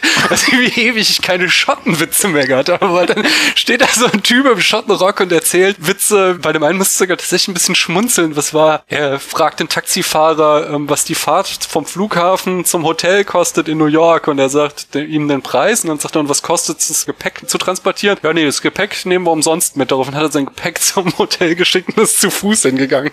Das ist ein total doofer Witz, aber ich war wahrscheinlich einfach schon so frustriert, dass ich darüber dann lachen musste. Das einzig Gute war, ja. es gab dann so einen Running Gag von so einem Shakespeare-Schauspieler, der die ganze Zeit auftreten und Shakespeare vortragen wollte und sie ihm nie gelassen haben, dann irgendwie immer irgendwelche Steine in den Weg, so dass es nicht konnte. Und das kulminierte dann im Höhepunkt, dass er dann tatsächlich auf einem Motorrad, was im äh, Studio Runden drehte, Shakespeare rezitierte, wo dann Anna May Wong kam und ihn mit Torten bewarf. Und das war einfach so, so vollkommen bizarr. Und ich dachte so, wow, das hat schon irgendwie surreale Anmutung jetzt hier. Ja, irgendwo macht man es doch auch für solche, für solche Erlebnisse, oder? Also. ja, ja, auf jeden Fall. Das ist nämlich, also neulich oh habe ich ja mit Max oh gesprochen und der sagte ja, er ist total dagegen, irgendwie alles, was Film gucken, die Aura des Zwanges verleiht, sondern. Ganz im er, Gegenteil, ich liebe Zwang. Ja, das ist nämlich so, tatsächlich habe ich da ähm, auch jetzt drüber nachgedacht und ich ich stelle mir halt gerne solche Challenges, um auch so meine mhm. Sehgewohnheiten aufzubrechen und eben sowas zu entdecken dann, dass Anna May Wong schmeißt mit Torten nach einem Shakespeare-Darsteller auf einem Motorrad. Das hätte ich nie gesehen, hätte ich nicht gedacht, ich muss alle Hitchcock-Filme gucken. Gibt es für dich nicht auch, also gibt es für dich auch so eine, so einen Genuss des Komplettismus an sich? Also das ist doch auch schon, oder? Das ist auch ein Wert an sich, oder? Irgendwie das chronologisch zu machen, zu sehen, wie sich die Sachen im Laufe der Zeit verändern, weil das ist für mich so einer ja, der genau. ganz großen Motivatoren. Dann sage ich, okay, ich gucke jetzt wirklich alle. Ich spiele zum Beispiel gerade alle Assassin's Creed Teile am Stück, weil mich der zweitneueste interessiert hat. Ich sag mal so, es war ein Fehler. Das ist natürlich auch echt hart. Wie viele Stunden musst du da rein investieren und besonders wenn dann ein Teil schlecht ist? Bis auf diese neueren sind die eigentlich ganz, äh, ganz kurz alle. Und das war auch, also, okay wie gesagt, für mich liegt dann auch der Genuss darin, auch wenn die einzelnen Teile vielleicht scheiße waren, oder viele von denen, finde ich eben, finde ich eben ist ein, ein Genuss und ein Mehrwert für mich, dass ich jetzt so zurückschauen kann auf dieses Jahr, in dem ich das gemacht habe und auch so genau weiß oder genau nachvollziehen kann, von welchem Teil zu welchem hat sich was geändert, in welchem zeitlichen Umfeld kam welches Element dazu. Sowas finde ich wieder spannend. Vielleicht ist da doch wieder mein, mein Hauptberuf, äh, schlägt mir wieder wieder rein und ich sehe einfach gerne, wie sich Dinge verändern und wann sie das warum tun. Ähm, deswegen, genau. das ist dann doch der Mehrwert, den ich dann wieder daraus habe. Ja. Also ich ja, habe mir ganz ja, viele, also ganz viele Notizen gerade noch gemacht, aber ja, sag du erst. Nee, nee, ich wollte dir da noch zustimmen. Das ist genau auch sowas, also mich selbst herausfordern und halt auch so eben nicht nur immer in meiner Komfortzone zu sein Total, und die ja. Filme zu gucken, die ich eh, also wo ich weiß, dem, dem ich am Ende dreieinhalb Sterne und ein Herz, sondern halt Filme irgendwie ja neue Strömungen zu entdecken, irgendwas. Keine Ahnung, ich habe ich hab das auch mal ne, gemacht, dass ich einfach äh, Filme von aus dem Jahr 1900 mal äh, gebinged habe und das macht dann halt auch irgendwann Spaß, wenn du diese drei Minuten Schon, dann ja. guckst und dann plötzlich da auch anfängst, Sachen drin zu erkennen, die dich reizen. Oh. Ich meine, für sowas ist doch Letterbox auch gut. Also als ich damit angefangen habe, Ja. 2015, 16 oder so, sah ich dann, hab gemerkt, okay, hier sind meine bestbewerteten Leute alle so. Ich, ich gucke ja gar keine Filme von Frauen. Und dann erstmal ein bisschen Google und dann erst überhaupt ein Bewusstsein dafür bekommen, durch so ganze, ne, so ganze Blogs und Initiativen, dass es eben gar nicht so viele prominente Filme von Frauen gibt und dass es irgendwie ein Problem ist, weißt du? Also, das war mir vorher so als naiver Filmschauender gar nicht klar. Und dann kann ich sagen, okay, ich gehe jetzt hin und ich gucke 52 Filme von Frauen.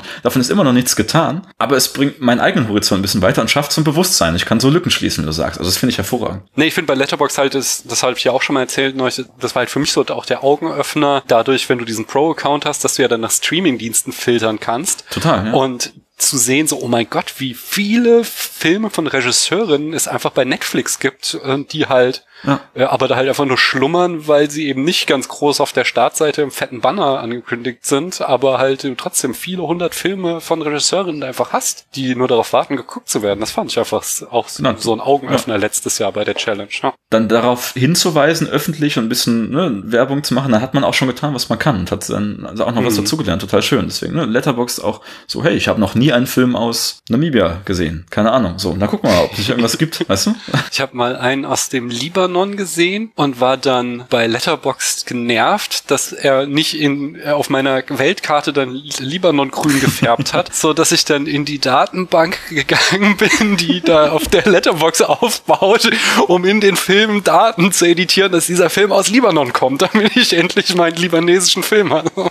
Ich habe auch schon mal äh, da Filme angelegt und zwar, das ist etwas, was ich sehr vermisse, das, ähm, das Afrika Filmfestival in Köln, wo ich jetzt nicht einfach mehr, also erst dieses Jahr sowieso nicht, ja, letztes Jahr, aber wo ich auch nicht mehr so einfach casual nachmittags noch hingehen kann, weil es nicht mehr auf dem Heimweg liegt. Ähm, Da hat man auch immer einiges gesehen. Da waren auch meistens so Filme aus den letzten fünf Jahren, aber eben aus Afrika und total spannend. Also da mal ein bisschen seinen, seinen Horizont zu erweitern. Und ich fürchte, jetzt in den meisten Jahren bleibt dieser Fleck oder dieser ganze Kontinent bis auf Südafrika, wo wieder alles produziert wird und vielleicht Ja. einer in Ägypten, äh, bleibt wieder alles grau dann. Das war gerade, ich überlege gerade, T-Junction habe ich angelegt der TMDB aus Tansania. Verrückt. Hm. Genau, sowas fehlt dann eben total oft noch, weil es auch das da wieder leider nirgendwo verfügbar ist. Richtig schade, aber Ja. wenn man darüber spricht und Werbung macht, dann äh, kann man das ja nur verbessern, oder? Ja, auf jeden Fall. Ah, Du hattest noch Notizen da, oder bist du die losgeworden? Äh, ich glaube, das war schon was meinst. Ich wollte eben noch meinen mein Lieblings-Schottenrock-Witz einstreuen, den, der Ja, mir eben, bitte, bitte. ist nicht, Unbedingt. es ist nur etwas, es ist eine Situation, die mir so neulich passiert ist. Das fand ich aber sehr scharfsinnig. Jetzt ist die Pointe auch schon gewissermaßen weg, aber es, es geht um, um meinen, meinen, meinen guten Freund Artin. Wir nennen ihn den Perser, weil er selber drauf besteht. Und der, der und ich, wir saßen also mit noch zwei weiteren Freunden, saßen wir zusammen irgendwie und, und Artin krallt sich also den Laptop und macht irgendwie Spotify da auf, um die Musik zu beeinflussen. Und, und, und Gauser, der, der dritte eben sitzt da so und, so, und guckt uns an und sagt, oh nee, Leute, immer wenn ihr die Musik anmacht, dann, dann gibt's irgendwelchen komischen Schottenrock. Ne? Also wir sind, wir sind beide, wir sind beide Liebhaber des keltischen Folks gewissermaßen. Ja. Und Artin dann geistgegenwärtig, Mann, es heißt nicht Schottenrock, es heißt Kilt. Sehr schön. Da, da muss ich nur gerade denken, hervorragend. Ich habe so ein paar Hausmeistereien, die ich loswerden muss oder möchte unbedingt, denn ich habe Feedback bekommen in Form schon wieder von einer Auphonic-Spende, einer anonymen, die sagte, weil ich dir auch mal was in den Hut werfen will, kleiner drei, da möchte ich herzlich Danke sagen. Und wenn du Person dich mir enthüllen willst, darfst du das gerne auch äh, machen per E-Mail oder über die sozialen Kanäle. Aber wenn es absichtlich anonym war, dann sage ich doppelt Danke. Außerdem habe ich Charts nachzutragen. Äh, Porco Rosso landete auf Platz 40, einem guten Platz 40 in unseren Charts. Und Troja landete aufgrund meiner schlechten Note auf Platz 75 von 113 Filmen. Troja ist auch ein Bullshit, ne? Tut mir leid. Also das ist meine Güte. Ja. Ich fand, also ich, ich mochte jetzt sehr gerne darüber zu reden, über die ganzen Themen, die da drinne stecken, aber Das kann man Äh, halt auch ohne den Film. Also na gut. Also ich bin, ich bin hin und her gerissen, weil er hat auch, er hat auch schöne Sachen. Ich bin ja gerade eben im Schlamm und Leber, Le, Schla- Schlamm und Schau Leber, und Leber, lecker. Das ist eine rheinische Spezialität. Mm, na, Schlamm und Lederfieber, von daher, um die, also ich habe jetzt tatsächlich noch nicht den Schlamm und Lederfilm gesehen, wo ich dachte, boah, der ist unglaublich gut, aber irgendwie reizt mich das Genre gerade. Was gibt's überhaupt noch so für Filme? Also was umreiß mal das Genre. Leute tragen Leder und äh, warten durch den Schlamm quasi. Nee, nee, äh, es sind ja halt Schlachten, Epen und Braveheart war ja quasi der erste Film, den ich aus dem Genre ah, besprochen habe. Ja. Und jetzt hast du auch noch nicht hören können, aber ist wahrscheinlich jetzt schon veröffentlicht. Der 13. Krieger habe ich mit Flo hm. neulich drüber geredet und äh, ich weiß es gerade gar nicht mehr, aber ich glaube, der landet noch tiefer in den Charts, weil da war ich auch teilweise hm. richtig sauer. Ich habe jetzt äh, hab ich hier Lichtspielen... Ich mochte das Buch sehr gerne. Hm. Ah, reden wir auch lange drüber. Hm, nice, äh, von, von Michael Crichton. Ja. Äh, Patrick und Dennis von Lichtspielen haben da auch neulich drüber mhm. geredet und die waren total angetan und konnten diese Leute gar nicht verstehen, die den Film zerreißen. So und demnächst kommt meine Besprechung raus, wo ich dann das genau tun werde. Oder ach, das ist wieder Zeitreisengrammatik hier. Ist schon erschienen. ach, Zeitreisen finde ich eigentlich ganz gut, ne? Und dann war ich noch woanders und zwar gleich bei zwei. Einerseits war ich hier wieder zusammen mit Henning bei Keanu Reloaded ah. eingeladen und da durften wir über den zweiten Teil der Bill und Ted Reihe sprechen und es hat wieder sehr, sehr viel Spaß gemacht. Ich hatte fast gar keine Erinnerungen mehr an den Film und der Film ist richtig crazy und äh, ich glaube, wir haben da einiges rausziehen können. Hört euch da mal die Folge an und überhaupt hört Keanu Reloaded, ist ein ganz toller Podcast. Ist das schon erschienen? Weil das die erste Folge war ich ein Genuss mit euch, das ist hervorragend. Genau, das ist jetzt letzte Woche erschienen für uns. Da ist es, hervorragend. Ich lade es in diesem Moment runter. Ähm, Na, dann viel geil. Spaß. Ich freue mich, ich freue mich. Und außerdem war ich in der Cine Couch, hab mit dem Jan zusammen über Filme von Aki Kaurismäki gesprochen, im Allgemeinen und dann im Besonderen über Ariel. Und da hatte ich auch viel Spaß. Da könnt ihr auch mal reinhören. Ist für mich ein Filmemacher, den ich noch gar nicht kannte, aber Jan sagte halt, hat mal jemand Lust? Und ich sagte, ja, klar, will ich kennenlernen. Und ich habe da viel entdeckt. Äh, viel, viel Schönes habe ich da entdeckt. Dieser Jan empfiehlt den auch. Toller, äh, toller Filmemacher. Ich weiß nicht, ich bin da irgendwann auch so reingerutscht, habe hab ich auch so eine Laune, ey, ich kenne gar keine Filme aus Finnland. Und habe mir dann mal die, die Box geholt. Sehr schön. Ja, der nächste Punkt in meiner Liste wäre der Bruce-Fragebogen. Ich habe dir nämlich Fragen zugeschickt. Du kennst mich ja gut genug, um mir nicht zu schicken, wo ich einfach darauf antworten kann, ne? Also oder vielleicht einfach alle Fragen so, ich weiß es nicht.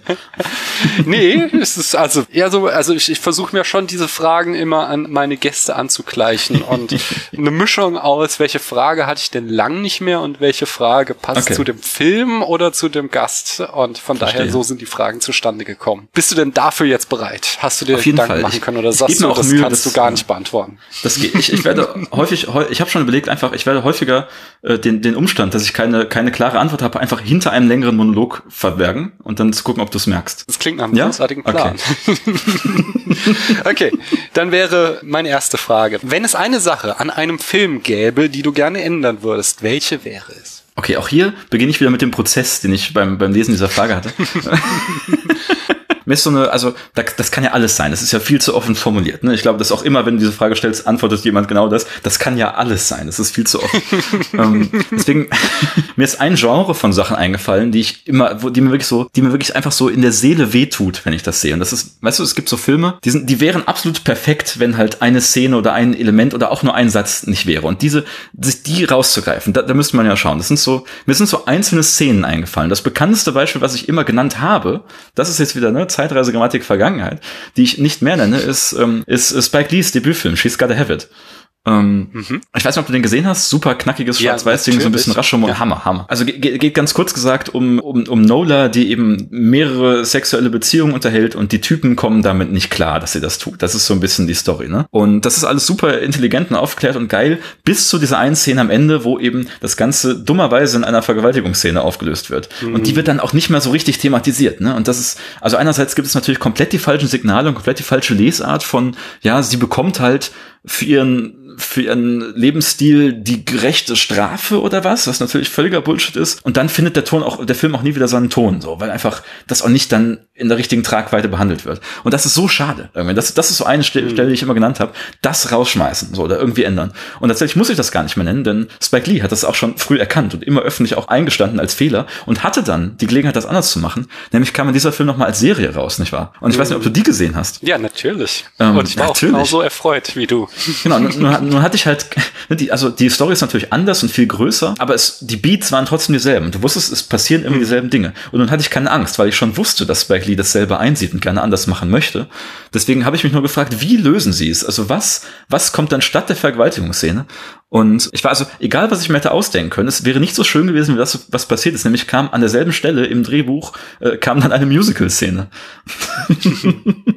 und das war wirklich, das war für mich ein Paradebeispiel, wie man sowas machen kann. Also ich glaube, das ist einfach schon mal passiert. Ein Film, der eine einzige Szene hat, die man leicht besser machen kann, auch besser zu machen. Und deswegen habe ich überlegt, was gibt es in diesem Genre noch? Und da ist mir als nächstes auch ein Debütfilm eingefallen, nämlich Slums of Beverly Hills von Tamara Jenkins. Das ist, das ist ihr Debüt äh, ähm, mit hier Natascha Lyon, die wir alle als sehr memeable Schauspielerin mögen.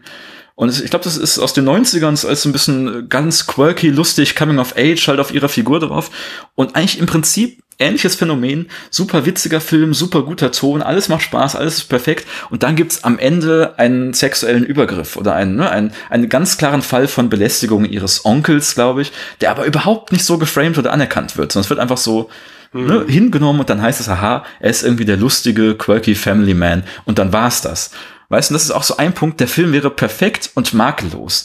Wenn es das nicht mhm. gäbe, oder wenn es entsprechend geframed würde. Aber es ist einfach nicht drin. Und natürlich mache ich da ne, der Regisseurin oder der, der Drehbuchautorin keinen, keinen Vorwurf irgendwie, weil ne, das, vielleicht hat sie diesen Fehler einfach gemacht und wer weiß, wie, ne, da war sie deutlich jünger und keine Ahnung. Aber auf dem, auf dem Endprodukt ist es halt, wenn man das heute nochmal guckt, auf jeden Fall irgendwie ein Schandflecken. Deswegen würde ich sagen, wenn man sowas und speziell diesen jetzt irgendwie, ne, diesen Moment nehmen und irgendwie abändern könnte, dann wäre der Film perfekt. Und es tut mir einfach so in der Seele weh, dass es nicht ist. Hm. Das war jetzt eine lange Antwort darauf. Kannst du nachvollziehen, was ich meine? Also es gibt auch so ein paar Filme, Absolut. die mir dazu einfallen, aber ich will es auch nicht überstrapazieren.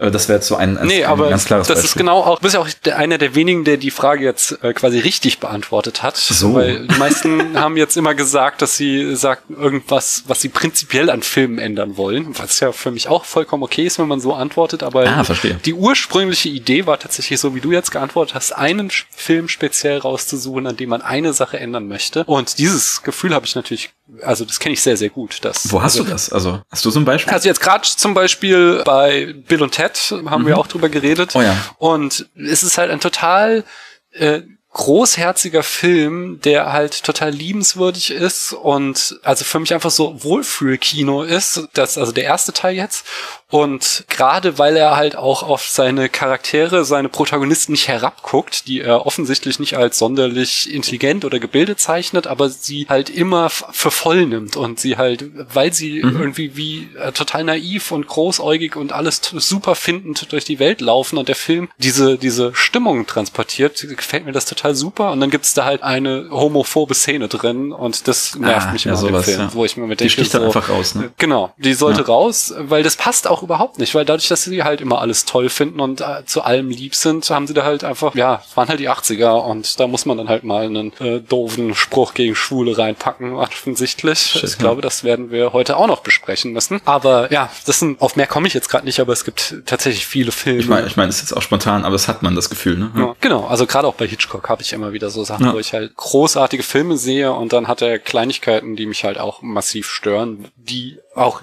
in ihrer Zeit verhaftet sind einfach. Ja, so. Thema Mubi, äh, Mubi kürzlich erst Night Tide gesehen, toller Horrorfilm aus den 60ern, irgendwie alles super, junger Dennis Hopper so als als Matrose, irgendwie alles bisschen gruselig und schlimm so. Ähm, und das, mhm. der Film war genauso, der wäre makellos und perfekt und mein neuer Lieblingsfilm, wenn es nicht am Ende einen einzigen Satz gäbe oder ein, ein Wort nur. Du müsstest ein, weißt du, ein einzelnes Wort ändern und dann wäre es. Ne? Mhm. Das war genau das wieder. Ich weiß nicht, ob ich da jetzt ins Detail gehen muss oder soll. Ähm, also, nee. so, also passiert mir immer. Nee, also ist auch ein Spoiler. Also guckt einfach Night Tide. Ja, das, ja. deswegen. Ich wollte jetzt dich nicht ja. vom Reden abhalten, sondern ich dachte, wir müssen den Film ja jetzt, wenn es am Ende ist, nicht durchspoilern. Ja. Wobei ich glaube, das haben wir heute schon bei dem einen oder anderen Film. Eigentlich schon. Es ist ein einzelnes No, das ein Yes sein sollte. Nein, umgekehrt. Mhm. Und das war's schon. Dann, dann ist der Film perfekt. Ja, ja. ja. Ich habe aber weitere Fragen an dich. Und zwar, ähm, was ist dein Lieblingsmonster? Das ist, also. das Thema Monster ist ja bei mir sehr groß, nicht nur, weil, weil ich gerade die King Kong Retrospektive mache. Ähm, ja. Ich weiß, also als erstes, ich, ich antworte wieder mit einem Prozess. Ähm, als erstes schießt mir im Kopf das Ding. So, natürlich, mhm. selbstredend das Ding. Nichts hat mich so beeindruckt. Auch noch geiler als der Xenomorph und alles irgendwie, ne?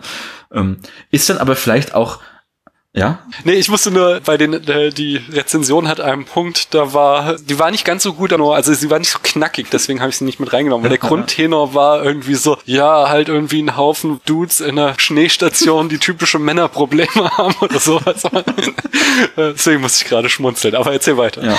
Ich weiß nicht, ich habe auch, glaube ich, meinen mein Mitbewohner kürzlich äh, für, für alle Zeiten verstört, der irgendwie mit seinem Mittagessen hier so reinkam und es liefen gerade die letzten 25 Minuten vom Ding. Und wenn, wenn du den Film vorher nicht kennst. Naja, genau, also ja. da bin ich gestartet und habe dann aber gemerkt, ähm, das Wort Monster bedeutet mir doch noch irgendwie viel mehr. Also ich weiß nicht, ähm, ich denke viel über die Dichotomie von Held und Monster nach und mag eigentlich alle Geschichten, wo das als zwei Seiten der Medaille präsentiert wird. Ich weiß, du, du hörst auch gerne den Troja Alert, ne? Ähm, ich glaube ja, noch, noch im Spoiler Alert hatten sie eine Folge zum Thema Beowulf. Und ähm, die mhm. kann, ich glaube, wenn man sich dann noch mehr beschäftigen möchte, ist die Folge ein super Einstieg, weil da besprechen sie genau das anhand, anhand vom Thema Beowulf, weil Beowulf ist so in unserer, in unserem Kulturkanon das Paradebeispiel, das es irgendwie aufmacht von, also im Prinzip die Metapher von äh, aus großer Kraft folgt große Verantwortung. Weißt du, was ich meine? Ja. Held und Monster sind erstmal keine Kategorien an sich, sondern es gibt Wesen mit besonderen Fähigkeiten und was du machst, entscheidet deine eigene Moral und kann sich auch in deinem Leben ändern. Irgendwie, mhm. ne? Deswegen, ich mag, ich mag Filme und ich mag Geschichten, in denen das nicht so klar ist oder in denen es Verhandlungssache der Protagonistin des Protagonisten ist, ob sie Held oder Monster sind. Und deswegen finde ich mhm. das Ding einfach eine platte Antwort und wollte noch ein bisschen eine Geil darüber legen und habe gedacht, was ist der Paradefilm, in dem das für mich gemacht wird? Und das ist ein Film, den wir heute auch schon hatten, das ist A Girl Walks Home Alone at Night. Ähm, mhm. Das Mädchen, ja. die Hauptfigur, ist gleichzeitig die perfekte Protagonistin, aber auch das perfekte Monster. Und das liebe ich an dem Film so sehr. Deswegen das Mädchen. Ja, das ist sehr schön. Hast du Doctor Who gesehen eigentlich? Äh, die neueste, also den neuesten, die neueste Doktorin noch nicht, sonst sonst alles. Ah. Nee, die habe ich auch noch nicht gesehen, ähm, weil es die immer noch nicht auf einem meiner Streaming-Dienste gibt. Exakt das. Ich mochte immer äh, genau diesen Aspekt an David Tennants Doctor Who, dass er dieses, ich fand es unglaublich Verstehe, gut ja. gespielt, weil es auch nie an die Oberfläche hat. Also es wurde nicht oft irgendwie explizit thematisiert, aber er hat es oft gut durchschummern lassen, dieses, dass in ihm eben auch dieses Monster schlummert und er ja, ja. sich selbst verpflichten muss, Gutes zu tun, um nicht Gefahr laufen zu laufen, halt zum größten Monster zu werden. Das fand ich immer ganz, ganz toll an das ist David was. Tennants Doktor. Das wird uns heute auch noch oder in der nächsten Folge dann begegnen, weil das genau das ist ja Thema bei Roadhouse, nicht wahr? Also zumindest würde ja. ich das verteidigen. Um nicht zu sagen, Roadhouse ist ein Superheldenfilm. Oh. Ja. Oh man. Interessant. Anyway, da kommen wir noch später zu. Für die nächste Woche, Teaser für die nächste Woche. Äh, es war übrigens hier das David Tennant. Anyway. Schon verstanden. Also ja. Intertextualität ist hier ist hier stark mit diesem da. Ja. ich hatte irgendwann im Enough Talk hatte Mojo Monkey nach Jahren angefangen Doctor Who zu gucken und hatte dann da im Enough Talk diese Epiphanie, dass ich mit meinem mhm. Anyway seit Jahren David Tennant zitiere und er das nie verstanden hat und das hat mir sehr viel Freude Freude wiederum bereitet. Meine New Who Biografie ist auch ein bisschen seltsam. Und zwar habe ich das, also ich kannte irgendwie die ersten paar Staffeln schon, dann kamen die alle auf Netflix mhm. und ich habe die immer so als Hintergrundberieselung laufen lassen, während ich halt mir im Selbststudium Altirisch beigebracht habe, was dann später meine Schwerpunktsprache wurde. Das heißt, ich saß da über meinen Altirisch und habe dann irgendwie so die meine ersten Texte gelesen und im Hintergrund liefen halt, ich glaube, die ersten vier Staffeln gab es damals so auf Dauerschleife. Das heißt, wann immer, also Konditionierung, ne, wann immer ich heute eine, eine Folge mit irgendwie Eccleston oder so sehe, habe ich sofort irgendwie altirische Paradigmentabellen im Kopf. So, ich weiß auch nicht. Und fange an, da zu deklinieren. Und ich finde, das sollte zur Pflicht gemacht werden, dass Doctor Who so zu konsumieren ist. so wie, also so wie von Nolan gedacht eigentlich. Ähm. Das ist für immer untrennbar verbunden. Ja. Sehr schön. Wie sieht's denn aus mit, mit welcher beziehungsweise welchem Protagonistin aus einem Film würdest du gerne mal ein Bier trinken?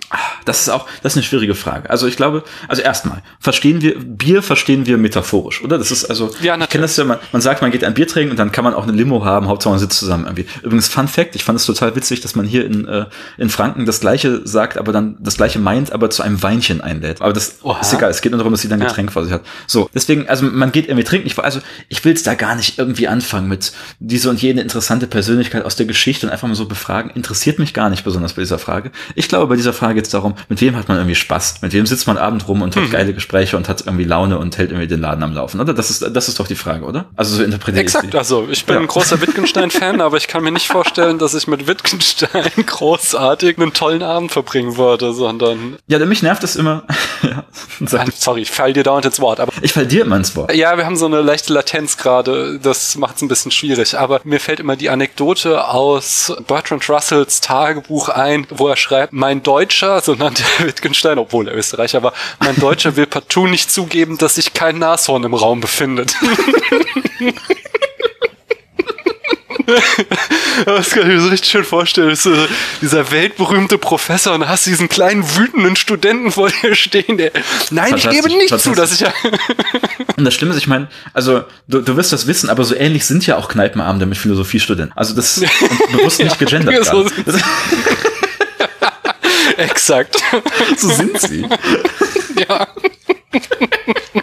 Ah, okay, also ich glaube, so verstehe ich die Frage. Also ich meine, ich reg mich immer auf, wenn hier jemand diese Frage gestellt bekommt und diese beantwortet mit ja. Also es gibt ja einen Film über Malcolm X, deswegen würde ich mich mit dem so, das ist, das finde ich getrickst, weil also dann kann, natürlich finde ich Malcolm X interessant, aber die Frage ist nicht mit welcher realen Persönlichkeit. Okay, du weißt, was ich meine, ne? Ja. So, also ich habe einfach überlegt, mit wem können wir Spaß haben, irgendwie geil um die Häuser ziehen. Und als erstes fiel mir tatsächlich auch Booksmart ein, den wir vorhin hatten. Dann fiel mir auf, ist vielleicht ein bisschen komisch, wenn ich da mit zwei Minderjährigen sitze. Deswegen, ja, Entschuldigung. Oh ja. deswegen, äh, deswegen habe ich mich für Corky aus dem Film Bound von den Wachowskis entschieden. Ähm, weil, also, Aha. die Begründung ist auch nur ganz kurz. Ich finde sie super cool und sie sitzt mit super coolen queeren Leuten in super coolen queeren Bars und ich habe das Gefühl, das wird geil. Das ist auch schon alles. Das ist vielleicht eine plumpe Antwort auf die Frage, aber ich, ne, ich gehe mit Corky aus Bound trinken. Ich habe den ewig nicht gesehen, ich muss den unbedingt mal wieder schauen. Ich empfehle das allen Leuten. Das, ja. Als ich ihn das letzte Mal gesehen habe, ging ich noch in meine Videothek am Ort und griff ihm aus dem Regal Kultfilme. So lange ist es her. Ich glaube, das sagt alles. ich habe so eine sehr antiquierte UK-DVD davon. Wenn ich die einige, fühle ich mich auch immer in die, in der, in die Vergangenheit versetzt. Zu, zu Malcolm X hast du, äh, muss ich gerade auch schon wieder innerlich lachen, hast du One Night in Miami gesehen. Noch nicht, aber ich habe große Lust. Ja, mal, also ich fand ihn sehr, sehr gut. Er, er hat einen Hammer-Auftakt und dauert so ein bisschen, bis er warm wird, aber dann nach hinten raus war ich voll und ganz gefangen. Aber die, das Lustige ist, dass sie sich in dem Film die ganze Zeit aufregen, wie mies Malcolm X ist, wenn es darum geht, Partys zu feiern. Von daher fand ich es gerade schön bei deiner Antwort. Offensichtlich kein guter Abend, um ein Bier mit ihm das zu trinken. Das ist auch, das ist dieses Theaterstück, oder? Das ist so ein bisschen. Genau, es ist ein ja. Kammerspiel aufbauend auf nice. einem Theaterstück. Und es ist Hab Malcolm X, Muhammad Ali, noch Cassius Clay genannt. Ah, ich weiß nicht, dieser eine Footballer und der eine Musiker. das ist echt peinlich, dass mir die Namen der jetzt eine nicht Politiker, Aber der genau, genau. So bin ich an Namen halt. Äh, jedenfalls, die, nachdem Cassius Clay Weltmeister geworden ist, sitzen die abends zusammen im Hotelzimmer und reden. Und reden cool. halt über schwarze Identitätspolitik und was der richtige Weg ist, den sie voranschreiten sollten und so. Und das, das macht wirklich sehr, sehr viel Spaß, da den Gesprächen zu lauschen. Es ist, soweit ich mitgekriegt habe, fiktiert, aber halt, vielleicht gab es das Treffen, meine ich, habe ich gelesen, aber man mhm. weiß halt nicht, was sie geredet haben, aber man hat sich dann halt ja. überlegt, was waren denn so die Positionen von cool. ihnen. So. Das oh. brauche ich sofort im Leben. Hammer. Ja, schau's dir an. Also ja. hat mir sehr viel Spaß gemacht. Ja, ist auf der Liste. Mm. Und meine ist bei weitem nicht so lang wie deine. Also steigt die Chancen, dass er drankommt. Ja, ja. Das, das ist mein persönliches Problem. Nun gut, kommen wir zur nächsten Frage. Was ist denn deiner Meinung nach der schlechteste Film aller Zeit? Gerade ja schon in Schwitzen, ne? Okay, also. ja, das war eine Frage, die ich ganz speziell auf dich gemünzt habe. Ich merke schon. Weißt du, auf die Frage nach dem besten Film aller Zeiten hätte ich dir eine klare Antwort geben können. Denn ich führe sogar eine Liste mit dem besten Film aller Zeiten. Ja. Und ich gehe auch verschwenderisch spielerisch mit Superlativen und bestimmt sage ich auch häufiger sowas wie, es sei der schlechteste Film aller Zeiten, aber ich zeichne es nicht auf. Zumindest habe ich hier keine, hm. keine Liste vorliegen. Deswegen muss ich ja wirklich from scratch irgendwie dran gehen. Ich habe natürlich meine halben Sterne bei Letterboxd kann mich ein bisschen inspirieren lassen, aber es ist eine schwierige Frage, weil ne, Filme sind ja auch aus ja. sehr unterschiedlichen Gründen schlecht. Also ich könnte zum Beispiel die einfache, der einfache Ausweg hier, über die ich mich als, als Hörer jetzt aufregen würde, wenn es jemand sagt, wäre wär sowas wie, ich weiß nicht, also natürlich stimmt das und ist gut und rechtens, als einfach einen Film zu nehmen, der ganz klar politisch verwerflich ist. So, weißt du, Song mhm. of the South oder so, oder mhm. ähm, Dingsy, Birth of Nation, so super rassistische ja. Filme oder irgendwie Deathstalker, der super transfeindlich ist oder so, oder von mir mhm. aus kannst du auch noch American Sniper reinzählen oder keine Ahnung. Das wäre das wäre so ein bisschen der leichte Ausweg. Und da habe ich mir gedacht, ich möchte aber einen Film, der mich auch also vielleicht, also vielleicht einfach auf eine andere Weise extrem nervt. Oder den ich auf eine andere Weise als den schlechtesten Film aller Zeit noch nennen würde. Und da habe ich mir auch ein paar Gedanken gemacht. Und vielleicht schaffen wir es sogar beide Varianten zu, zu vereinen, äh, zu, weißt du, zu vereinen. Das, ja. Pass auf, kennst du, kennst du The 1517 to Paris von Clint Eastwood? Nee, kenn ich nicht. Das ist vielleicht wirklich der schlechteste Film aller Zeiten. Also ich, ich kenne ja, das ist so dieser Komplettismuszwang und so weiter, ne? Also ich, ich gucke ja immer noch, es ist so ein bisschen, also Clint Eastwood hält mich als Geisel gefangen. Ich gucke immer noch alle seine neuen Filme. Und er ist ja irgendwie über 90 und haut drei Stück im Jahr. Es ist furchtbar. So, also 15, 17 to Paris ähm, ist quasi, also es ist wie immer eine wahre Geschichte.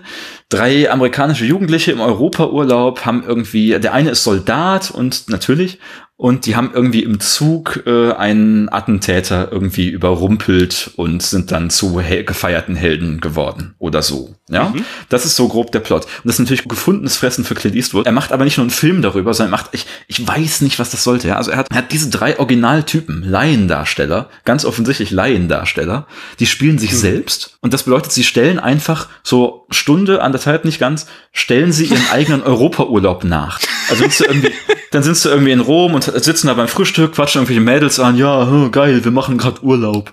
So, und zwischendurch erzählt der eine noch, wie geil es ist, Soldat zu sein. Und also, du kannst es nicht, selbst mit richtigen Schauspielern und richtigen Drehbüchern wäre das die langweiligste Geschichte der ganzen Welt, ja. Und dann kommt es am Ende auf diesen 10 Minuten Showdown an, wo sie dann im Zug diesen Kerl überfallen, so.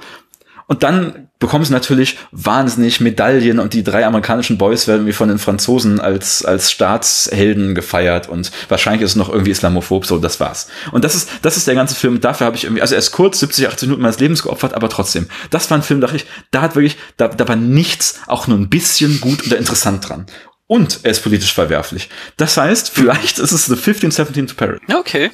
Ja. ja. Was denn der, hatte, jetzt mal außerhalb ja. der Reihe, was denn der beste Film von Clint Eastwood? Du bist ja der Experte, was Clint Eastwood angeht. ich habe die nur alle gesehen, Internet. das macht mich nicht zum Experten.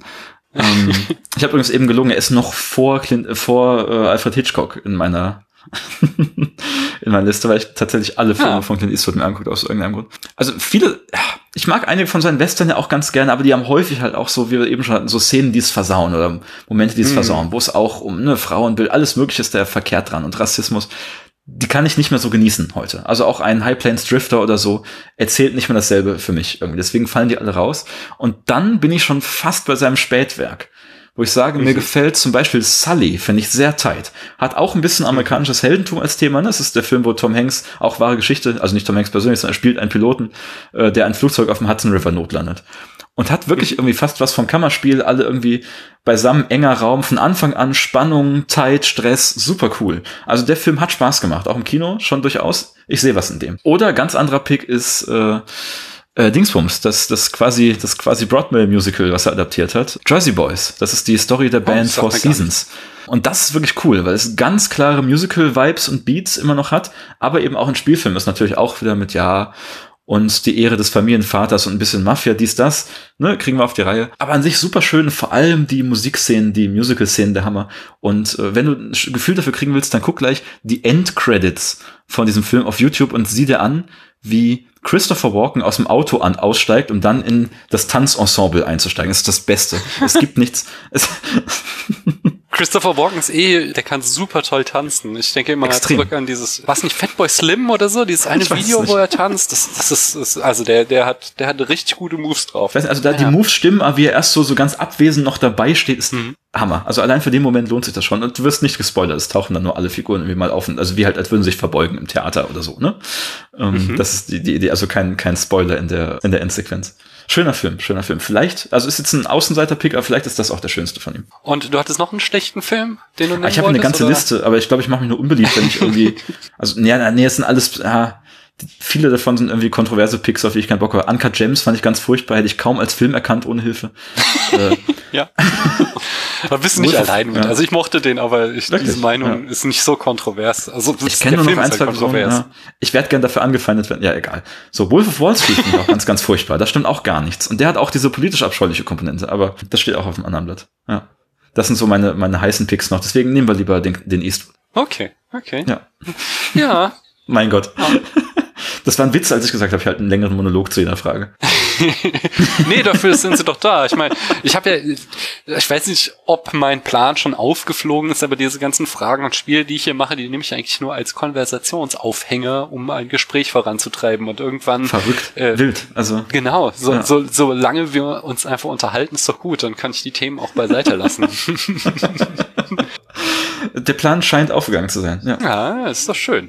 Ich ja. frage trotzdem weiter, nämlich, äh, wer ist denn dein oder deine Lieblingsregisseurin? Und ich weiß nicht, warum du die Frage gewählt hast, um möglichst lang darüber zu reden, weil da kennst du die Antwort und die ist auch ganz simpel, glaube ich. Also klar, ich, ich mag viele RegisseurInnen und, und, viele Filme, aber so wenn ich mich auf eine Person festlegen muss, ist es immer Spike Lee. Und das hat hm. mit ganz vielen, das hat mit ganz vielen Facetten zusammen. Ich habe den, also an Spike Lee habe ich irgendwie Filme für mich entdeckt, Regisseure für mich entdeckt. So überhaupt das alles, dass ein Film mehr sein kann als irgendwie blanke Unterhaltung, war für mich Spike Lee und es ist bis heute so. Ich kenne alle seine Filme. Ich gucke die auch alle gerne. Selbst die seltsamsten, kaputtesten Drehbücher von ihm haben immer irgendein Element, das super interessant ist, über das sich zu reden. Und diese Filme, die sind der Hammer. Die sind immer ähm, laut, relevant, knallig in die Fresse, die sind super. Also das ist das so, die sind einfach mutig. Das ist also Spike mhm. Lee macht Sachen mit Filmen, die habe ich auch noch nie vorher gesehen und auch danach nicht so. Also Spike Lee ist alles für mich auf jeden Fall. Deswegen kann es eigentlich keine andere Person geben.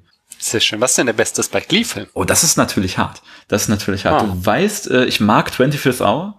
Ähm, ja. Bei dem diese ganze, also ich will nicht sagen, dem fehlt diese gesellschaftspolitische Komponente. Da geht schon um Gefängnisse und alles mögliche, ne? Aber der ist vielleicht nicht der so. Der ist nicht so wütend. Genau, der ist nicht so laut. Das meine ich. Das, ja, ja. Deswegen von daher, ah, Oh, das ist hart. Das ist sehr hart. Ich, das, jetzt vergesse ich natürlich auch sämtliche. Ich habe kürzlich Crooklyn auf fünf Sterne aufgewertet. Den finde ich auch wirklich ganz, ganz wunderschön. Ich weiß nicht, ob du den gesehen hast. Das ist ein unfassbarer Film. Nee, den habe ich noch nicht gesehen. Hat auch, also, okay. also ich will, dann will ich nicht spoilern, es gibt auch stilistisch fantastische Elemente, die da, also ist so ein bisschen semi-autobiografisch die eigene Kindheit von Spike Lee und den Geschwistern. Auch die, die Schwester schreibt mhm. das Drehbuch mit. Das ist also Wahnsinn. Also der, der Film, der hat alles. Das ist, äh, ja, Thema Klassenbewusstsein hatten wir auch schon. Der ist laut und, und bunt und wunderschön, aber auch wahnsinnig traurig. Super gesellschaftlich wichtig und hat also auf, gerade auf formaler Ebene wieder so einen Kunstgriff wow. Also ich meine, du kennst sein Debütwerk, hast schon erzählt, da gibt's ja auch diese, diese Stelle, wo einfach der Schwarz-Weiß zwischendurch Farbe hat, weil es äh, eben mm. nicht nur einfach so, sondern weil es ein, ein Gemütszustand der Charaktere ausdrückt und etwas sagt in der Geschichte. Und genauso gibt's hier auch ein Spiel mit der Form, das super viel mit dem Film erzählt. Und das ist also, vielleicht ist es Crooklyn. Hätte ich jetzt selber nicht gesagt, gedacht, dass ich das antworte, aber wenn ich mir die so angucke, doch, Crooklyn. Ich meine, Do the Right Thing ist ein Klassiker, Hammer. Ja. Ist ja noch gar nicht so lange her, dass ich den hier entdeckt habe. Den haben wir ja mit Becky vor einem oder zwei Jahren besprochen. Oh, stimmt. Ja, und ja. da war ich echt auch umgehauen, wie unglaublich gut und also wie da einfach schon alles drinne steckt, was uns noch heute bewegt. Das ist, ja, voll. das ist der Hammer. So, dann, dann will ich, wenn ich darf, kurz noch äh, meine Liste von anderen ähm, Honorable Mentions hinterher feuern an, an RegisseurInnen, damit sich nicht vernachlässigt fühlen. Die ich noch, also ich weiß nicht. John Carpenter ist ein sehr wichtiger Regisseur für mich, auf jeden Fall. Geile Filme. Ähm, die Wachowskis auf jeden Fall viel zu wenige Filme eigentlich und von denen ist das besonders, ich glaube, das sind die einzigen, von denen, denen es kein, also die einzigen Personen, die mehr als fünf Filme gemacht haben, von denen ich keinen Scheiße finde. Weißt du, ich meine? Also oh, okay. solche Phänomene gibt's. Ich glaube, ich finde nichts schlecht, was die je angefasst haben. Und das ist auch schon auf jeden Fall hier die, die Nennung wert. Und ansonsten habe ich natürlich als, als allererstes in meine äh, in meiner Letterboxd Lebensstatistik gucken, was da so oben steht. Da gibt's noch ein paar Namen, aber da weigere ich mich, die so als LieblingsregisseurInnen zu nennen, einfach weil da, weißt du, da sind noch nicht genug Filme da, um es zu beurteilen. So. Hm. Anne-Lili Amipo ja. hat zwei Filme gemacht, beide finde ich absolut makellos und perfekt, aber das reicht mir noch nicht. So, da weiß noch nicht, hm. was die Zukunft bringt. Ich meine, das ist auch das Spannende. Ich freue mich auf jeden neuen Film von ihr. Sie verfilmt gerade Cliffhanger. Du weißt schon, den Stallone-Klassiker, super Film auch. Verfilmt sie neu. Oh, wow. Auch, auch mit Jason ja. Momoa wieder. Also fantastisch. Ähm, so, da muss man einfach gucken, was kommt. Dann die, die zwei Jenkins, also Tamara Jenkins und äh, Barry Jenkins, haben, glaube ich, beide mhm. erst zwei oder drei Filme. Da muss einfach, weißt du, das könnten die, meine absoluten LieblingsregisseurInnen des Lebens werden, aber äh, man weiß es noch nicht. Ja. Huh. Sowas, da gibt's noch ein paar. Elaine May hat nur vier Filme in ihrem Leben gemacht, wo ich glaube, da kommt, da soll jetzt irgendwie nach 20 Jahren Pause, 25 Jahren noch ein neuer kommen. Super wild. Ähm, huh. Ja, solche Namen. Keine Ahnung. Das war jetzt nur, also ich, ich lese jetzt einfach die Liste vor und brabbel hier, vielleicht unterbrichst du mich einfach und wir machen weiter ja. Nee, ich musste gerade, das hat mich ja immer, ich habe das bei Autoren, bei Jonathan Safran Foer, kennst du? Oder Fur, ich ja, weiß nicht, wie ihn ausspricht. Ja. Und ich fand halt seine ersten beiden Bücher, alles ist erleuchtet und extrem laut und unglaublich mhm. nah. Ich fand die so toll. Ich war so, ich habe drauf gefiebert, was als nächstes kommt. Dann kam Eating Animals und ich glaube, seither kam einfach gar nichts mehr. Also Eating Animals ist ja schon ein Sachbuch über halt das ist auch schon eine Weile Vegetarier her. Ne? sein. Ja, ja, das ist mindestens ja. zehn Jahre her oder so. Und das ist, das hat mich so frustriert, dass ich einfach diesen Autor entdeckt habe und ich ihn so unglaublich toll fand und dann kommt nichts. Wieso schreibt der nichts? Ich er ist aber nicht am Ende gestorben oder so, das ist ja immer dann. Nein, nein, nein. Ich, ich, nein, okay. ich, ich glaube, der macht auch Sachen, er hat halt nicht irgendwie gerade den großen Roman in sich. Ich glaube, das ja. ist sein Ding. Ich weiß nicht, also man, es hat ja verschiedene Gründe. Hier, Tamara Jenkins, die auch schon erwähnte, hier, du weißt schon, äh, Savages und so und der Netflix-Film, den ich so super fand, dessen Name mir nicht einfällt und Slums of Beverly Hills. Die, die habe ich kennengelernt in einem, ich glaube, bei Filmstruck da gab es auch mal einen Podcast, äh, da, da war sie zu Gast erzählt und wurde auch das gefragt, warum hat sie denn in so einer langen Karriere eigentlich nur drei Filme gemacht? Und da meint sie, das, das kann auch ganz banale Gründe haben, zum Beispiel Sexismus in Hollywood. So, sie ist dann irgendwie schwanger mhm. geworden und dann findet man eh keine Förderung als weibliche aufstrebende Filmmacherin, die mehr Indie-Sachen macht. So, und dann hat sie einfach, weißt du, sie hat Drehbücher in sich gehabt und auf Lager gehabt, aber es wollte sie niemand mit ihr machen. Aus, aus genau mhm. diesen Gründen. Und das ist auch super schade. Ja. Also solche banalen Gründe kann das auch haben. Das ist also. Ja. ja. Ich habe es jetzt gerade live gegoogelt. Er hatte 2019 ja, wieder ein Sachbuch. Ähm, äh, Wir sind das Klima eben über den Klimawandel. äh, das habe ich auch mitgekriegt am Rande und dachte da auch schon so, oh, wieder ein Sachbuch, schade. Aber naja. Ja, immerhin. Von daher, immerhin. ich warte weiter darauf, dass irgendwie das nächste große Werk kommt. Von, vielleicht kam es auch schon, ich sehe hier irgendwas. Hier I am Am Ende 2016. Vielleicht, ja genau, vielleicht habe ich verpasst. Naja, mal schauen. Da muss ich mal äh, ohne Mikrofon mich länger reinfinden. Ja, vielleicht habe ich ja tatsächlich noch ein Buch, was ich lesen kann. Jan, ich hätte noch ein Spiel mit dir. Hast du ja, ich noch Lust? Ich habe gehofft, dass es noch ein Spiel gibt. Äh, ich glaube, wir sind schon wieder ziemlich lang drauf hier, aber äh, für die Spiele macht man es ja auch. Ach Quatsch, das ist es okay. muss so sein. Es, es, geht so lang, wie es gehen muss, nicht? Weißt du, die ganze, die gebündelte Podcast-Energie, die in mir ist, seit es die Archivtöne nicht mehr gibt. Okay, dann lass uns doch entweder oder spielen. Die Regeln nice. sind hoffentlich bekannt. Ich stelle dir zwei Begriffe vor, du entscheidest dich für einen oder sagst weiter. Wenn ich deine Wahl spannend finde, frage ich warum. Okay. Bist du bereit? Sowas von. Weil es gibt doch nur zwei Antworten. Entweder, das, das hat doch die Lara, Lara K. mal so schön gesagt, man kann auf diese Frage nur zwei Sachen antworten, nämlich entweder ähm, man ist nie bereit oder ich wurde bereit geboren. Oh. Sehr schön. Fand ich total charmant. Ja. ja, dann sag mir doch mal, Wein oder Bier? Ah, hm, das hatten wir eben schon. Äh, ich soll nur eine Sache sagen. ähm, Bier. Nein, ist gut. Warum wolltest du ausholen? Ich meine, gerade mit dem, mit dem Weinchen und dem Bierchen haben wir gerade schon gesprochen. Ne? Ja. Ich weiß nicht, also ich mag an Wein, also ich bin kein großer Winey, aber ich mag so ein bisschen dieses, jetzt nicht dieses Posche, aber sich auch so, das ist wieder was zum Genießen, weißt du, ich bin auch großer Whisky-Fan mhm. irgendwie. Man setzt sich dahin und, und man beschäftigt sich mit dem Getränk, man redet irgendwie mit dem Glas vor sich. Das hat man, klar, beim mhm. Bier auch, mal so irgendwie ein geiles Craft-Bier bestellen oder so, ähm, ist aber trotzdem halt noch ein, ein, anderes Level. Deswegen, ich weiß nicht, prinzipiell würde ich dann aber immer das, das volks- und klassennahe Bier bevorzugen, gerade wegen dieses Image. Ja. Okay. Fernseher oder Kino? Auf jeden Fall Fernseher. Oh, warum auf jeden Fall? Ah, was, nein, Kino ist schon geil oder so. Ähm, nun, also ich bin rotblind, ist eigentlich der Hauptgrund. Und deswegen ist im ah, Kino, okay. gerade bei Licht nochmal, ich, das Kino ist nie so richtig geil eingestellt für mich. Ich sehe nie so richtig, das sieht nie so richtig geil aus, wie es sollte. Also ich glaube, bei Licht ist nochmal schwieriger als irgendwie bei äh, äh, auf, dem, auf dem Bildschirm. Ich weiß nicht. Also das ist, das macht mir nie so richtig Spaß. Und hier habe ich halt Ruhe, hier habe ich meine Einstellungen, hier kann ich meinen Rotfilter hochdrehen. Das klappt schon. So, deswegen, hm. äh, ja. Das ist auch schon der ganze Grund. Also ich ja, gehe trotzdem gerne ins Kino, beste Sache, auch als Event, Hammer. So, ja. Blockbuster oder Arthouse? Ah, ähm, hm. Wenn ich da wieder nach dem Image gehe, ich soll nur eine Sache sagen, Blockbuster. Wenn du immer so anfängst mit einem Satz, dann bin ich natürlich ge gezwungen zu fragen, was ist denn die Begründung für den Blockbuster? Für mich ist das so ein bisschen die Neuauflage der Frage nach Wein und Bier, weißt du? Das ist so, also, ah, ja. Arthouse-Filme haben was sehr, was sehr Porsches, Hochnäsiges, Hochklassiges so. Und da habe ich halt keinen Bock drauf. Wenn, also, natürlich, ich gucke gerne so Filme, aber vielleicht eher die, die irgendwo dazwischen sind. Und mhm. wenn ich mich entscheiden muss, nach welchem Image gehe ich, weißt du, dann ist es lieber, dann ist es auch mal ein großer lauter Haut drauf Film als von mir aus der Blockbuster. So. Ja. Okay, aber warum gehst du denn nach dem Image? Warum gehst du, warum, ach, das ist dir wichtig einfach, das, was das, das Volk das, von dir denkt. Womit, ich, na, das auch, aber das, womit ich mich mehr, mehr umgebe. Und ich merke halt mehr und mehr, ich bin, ich gehöre nicht zu dieser Kultur, ich bin kein Arthouse-Mensch, so. Da gehöre ich, mhm. ich gehöre in diese Gruppe nicht rein. Die Leute nerven mich, weißt wenn, ich höre, ich höre so gewisse Podcasts oder so, die Leute, weißt du, das sind Menschen, die will ich, die will ich gerne auf einfache Geschwindigkeit abspielen. So. Also, die, also Diskussionen über so Arthouse. ich will es auch kein falsches Bild vermitteln. Ich gucke einige Arthouse-Filme sehr gerne, auch gerade ruhige Sachen, Indie-Sachen, kann man schon mal machen, aber mich nervt die Kultur, das, die Art von, von Kunstvorstellung, mit der darüber gesprochen wird. Verstehst du, wie ich meine?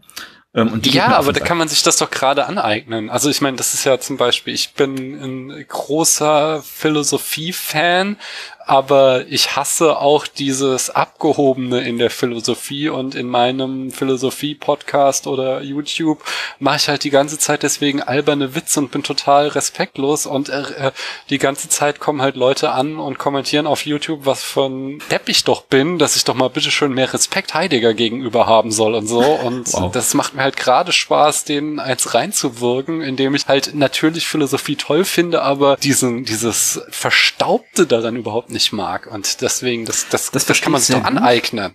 Ja.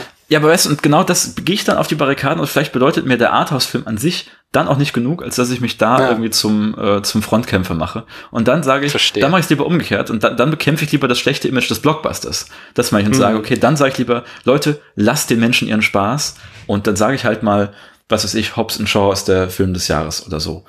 ähm, Okay. ich finde, das, Okay. das fällt mir dann doch irgendwie leichter. Deswegen schlage ich mich in so Diskussionen dann lieber auf die Seite des, des Blockbusters. Aber natürlich, ne? An beiden Enden des Spektrums ist großer Quatsch, das wissen wir beide. Ja, ist absolut verständlich, denn nobody ever wins in a fight, nicht? Das ist, das ist sehr wahr. Da hat jemand Philosophie studiert, glaube ich. ich glaube auch. Kommen wir zur nächsten Frage. Tom Cruise oder Tom Hanks? Äh, ja, Tom Hanks, ne? Der 80er Tom Cruise oder 2000er Tom Cruise? Könnte ich nicht sagen, keine Ahnung. Äh, 80er bestimmt. Du darfst, auch weiter sagen, gell, wenn du nicht Äh, möchtest. weiter, Ich natürlich. Oh, dann weiter. Ja, natürlich, weiter. Scientology oder QAnon? Großes weiter.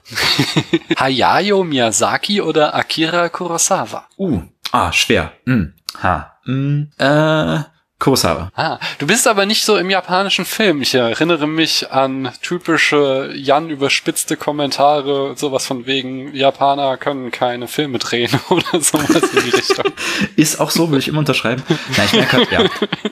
Nein, natürlich gilt es wie immer nicht für alle Filme und für alle Menschen so, aber Sachen. Ja, also ne. gut, wir kriegen ja hier in Europa auch nur das mit, was in Japan irgendwie erfolgreich ist. Oder was irgendwie, oder nicht, nicht mal in Japan erfolgreich ist, sondern was in Japan erfolgreich ist und in den Geschmack passt, wahrscheinlich von den USA übernommen und aufgelegt zu werden. Also es ist schon eine sehr spezielle Auswahl. Aber gehen wir einfach, nehmen wir das einfach mal als gegeben hin. Dann gibt es ja trotzdem innerhalb verschiedener Länder, verschiedener Filmkulturen bestimmte Strömungen und Dinge und Sachen und Themen, die einfach vorkommen. Und da liegt mir der japanische Film halt überhaupt nicht so. Also jetzt als grobe Strömung. Jetzt nicht alle Leute aus dem Land, alle Filme aus dem Land.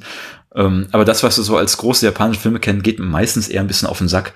Ähm, weil es natürlich auch große Aussagen gibt. Ich fange auch gerade erst an, mich mit Studio Ghibli zu befassen. Super schön. Ey, Mononoke zum ersten Mal gesehen. Dieses Jahr Hammer. Hammerfilm.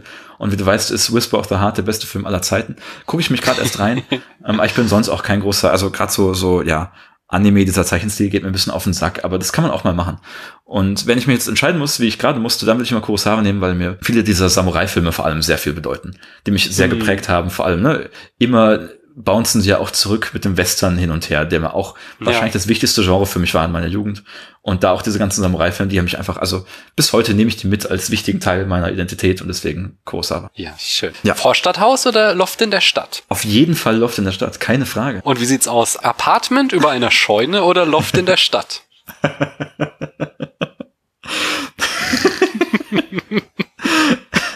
immer noch Loft in der Stadt, aber ich möchte dazu sagen, dass das Apartment, auf das du anspielst, extrem sexy ist. Das ist, also das ist fantastisch. Da würde ich sofort einziehen. Sehr gut. Äh, Antonio Banderas oder Omar Sharif? Äh, Banderas. Griechen oder Römer? Ah, Ja, ah, Griechen. Römer oder Araber? Hm. Kommt natürlich immer noch an, welchem Kontext. Araber. Mittelalter oder Antike? Antike. Al Pacino oder Robert De Niro? Kann ich nie unterscheiden. Weiter. Sehr schön. Ich glaube, da hast du auch gerade Leute die Herzinfarkte verpasst. Weil es ist, äh, ich glaube, in unserer Filmbubble wenige Schauspieler, die mehr verehrt werden. Aber ist, man, man kann so antworten, wie du geantwortet hast. Definitiv äh, legitim. Ich wünschte, es wäre eine bewusste Spitze gewesen, um bewusst zu produzieren. Ich wünschte, es wäre so. Nausicaa oder Mononoke? Mononoke. IMDB oder Letterboxd? Letterboxd. Wikinger oder Franken? Ah, Wikinger. Wolfgang Petersen oder Roland Emmerich? Ich dachte kurz, du sagst Wolfgang Petri. Peterson. Wohl du hier für den, ja wohl, Peterson hat auch Blockbuster gemacht, da brauche ich Ja. mir nichts vormachen. Einfach, einfach geil, ja, okay. Puppen oder Zeichentrick? Äh, mh, Puppen. Netflix oder Amazon Prime? Netflix, dringend. Bouncer oder Cooler? Uh, schwierig. Also ich habe mir sagen lassen, der Cooler sei ein bisschen cooler als der Bouncer noch, deswegen cooler. Und wie sieht's aus mit Türsteher oder Philosoph? ah, mh. also da wir wissen, dass die guten Eigenschaften des einen auch den anderen ausmachen. Natürlich Türsteher. Ah, sehr schön. Linguist oder Philologe? Auf jeden Fall Linguist. Juno oder Whiplash? Starkes Juno. J.K. Simmons in Juno oder in Whiplash? In Juno. Und jetzt ist gerade meine Notiz-App abgestürzt. Das dauert jetzt einen Moment, Entschuldigung. Ich weiß nicht warum. Du musst jetzt einfach, weißt du, ein guter Shantyman würde jetzt einfach on the fly neue Kategorien erfinden und ich mache Ja, ich bin kein guter Shantyman, aber äh, naja. Filmthemenmonat oder nicht? Ja, doch. Zum Protokoll, wir nehmen diese Folge während des Follow-Libraries auf und das werde ich nie lernen auszusprechen. An dem ich wieder nicht teilnehme und wahrscheinlich mache ich es in drei Tagen dann doch. Ah, vielleicht, mach das mal. Ich habe auch erst gestern meinen ersten Film geguckt. Okay, es war, was war's? Es war Ed Wood endlich mal nachgeholt und ich Seltsamer Film, aber ja. Ja, das stimmt, aber ich bin immer wieder erstaunt, dass es mal eine Zeit gab, in der Johnny Depp tatsächlich versucht hat zu schauspielen. es ist noch eine Frage, ob es ihm gelingt, aber er hat sich bemüht, er hat sich nicht nur lustige Hüte bemüht, ja. aufgesetzt. Ja. Ich war ja sehr, sehr entsetzt, dass es mein, mein Lieblingsfilm, der immer in dieser Ausscheidung bei dir mit dabei ist, schon zum zweiten oder dritten Mal nicht reingeschafft hat. Ja, ich habe ihn mir Ah. deswegen auch auf meine Watchlist jetzt mal gesetzt. Und wie du weißt, ist er da spätestens zehn Jahren endlich mal dran. Ich sag mal so, da ist er sicher. ja. Tja, ja. Hervorragend. Japan oder Italien? Was ist das denn für eine Frage? Italien. Das äh, kommt aus Porco Rosso, der in Italien spielt, aber in Japan. Ah, zum Beispiel, der fehlt mir noch. Den würde ich auch gern noch sehen. Kann ich empfehlen. Habe ich jetzt auch zum ersten Mal gesehen, aber Ja. Ich wollte alle chronologisch gucken, wie man das so macht, wenn man jemand wie wir ist. Und dann festgestellt, den, den, den Glühwürmchen-Film hier, den gibt's ja nirgendwo. Und jetzt muss ich mir den irgendwo ausleihen oder so. Ja, deswegen gibt's nicht auf einfach Netflix? random weitergemacht. Nee, der ist irgendwie, der hat, der hat in Deutschland oder in ganz Europa hat der irgendwie, bei wem anders liegen die Rechte. Deswegen ist der als einziger Ah. nicht mit drin.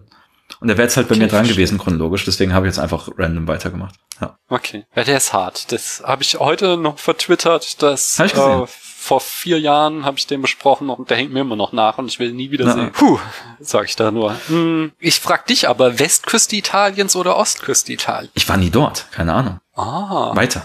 Ja, dann möchte ich äh, dir sehr empfehlen, nach Italien zu fahren. Es ist so habe ich schön, vor, habe ich, hab ich dringend vor. Am besten fahr auch wirklich hin, weil es ist, hat so schöne verschiedene Gegenden, die man beim Fliegen gar nicht mitkriegt. Du, ich hatte, ich hatte eigentlich für vergangenen Sommer hatte ich eine familiäre Motorradtour geplant gewissermaßen. Dann Ah. aber dummerweise mit, mit meiner Ex-Partnerin, die jetzt, wie gesagt, meine Ah. Ex-Partnerin ist. Und die wäre auch das Motorrad. Ähm, Ah. und dann kam das alles nicht mehr zustande. Das wäre mein erster Vorschuss nach Italien gewesen. Äh, tragisch. Da hätten wir uns, also wirklich so richtig Tour, ne? Ich hatte mit meiner Ex-Partnerin, die jetzt nicht mehr meine Partnerin ist, ein Haus in der Toskana gemietet. Oh, tatsächlich. Und das, ja, kam dann auch nicht dazu. Und Corona Schade. kam auch. Aber ja, es ist. Das äh, kommt auch noch erschwerend hinzu, ja. so sieht's aus. Lassen wir uns doch mal auf die nächste Frage ein, nämlich Flugzeug oder Schiff? Schiff, sowas von. Film oder Serie? Auf jeden Fall Film. Podcast oder Film? Ah, mh. Ja. Ah, Podcast. Buch oder Film? Hm, Buch. Kermit oder The Great Gonzo? Natürlich Gonzo. Den habe ich ja schon mal, wie du weißt, äh, verteidigen müssen. Oh, ohne den Film, um den es ging, gesehen zu haben. Das sagt mir jetzt nichts. Wann hast du ihn verteidigen müssen? Äh, beim, beim Cinematic Smash Team Tournament, in meinem einzigen Auftritt ah, dort. ah, äh, ja. Wo wir nochmal ein kleines Archiv für einen Revival hatten. Und da ging es unter anderem um, Ja, ja. um die Muppets. Habe ich schon wieder vergessen. Aber ähm, ja, Wahrscheinlich zu Recht. meine Güte. Also die, die Geschichte Oh. dieses, dieses Formats No. hat uns auch vergessen. Das Oh, oh. völlig ist zu jetzt Recht. zu Also, hart. Also ist es, du bist in guter Tradition, äh, wenn es darum geht, in den ersten Runden rauszufliegen. Es ist mir genauso auch in Berlin passiert. Ja, ich war da ja Das bei, vor zwei Jahren vergessen. im Finale auf der Bühne und hab's auch beim Jan neulich erzählt. Ich hatte irgendwie, ich habe mich da ja sehr akribisch immer vorbereitet auf diese Na, Sendungen. Also zum Beispiel in meinem allerersten Auftritt habe ich ja eine Frage mit allen Argumenten, da, da habe ich gegen Thomas von Schöner Denken mit, unter anderem anderem argumentiert und habe nur äh, Argumente vorgetragen, die er in seiner Podcast-Besprechung zu dem Film selbst genannt hatte, so dass er halt einfach äh, immer, wenn egal was er sagte, sagte ich, aber in deinem Podcast hast du doch gesagt.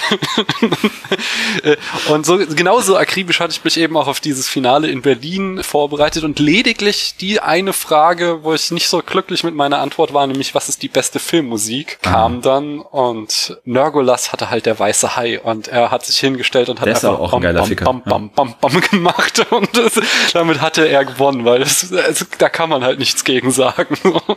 Was, was ist denn das die geilste Filmmusik? Also was, oder was hattest du?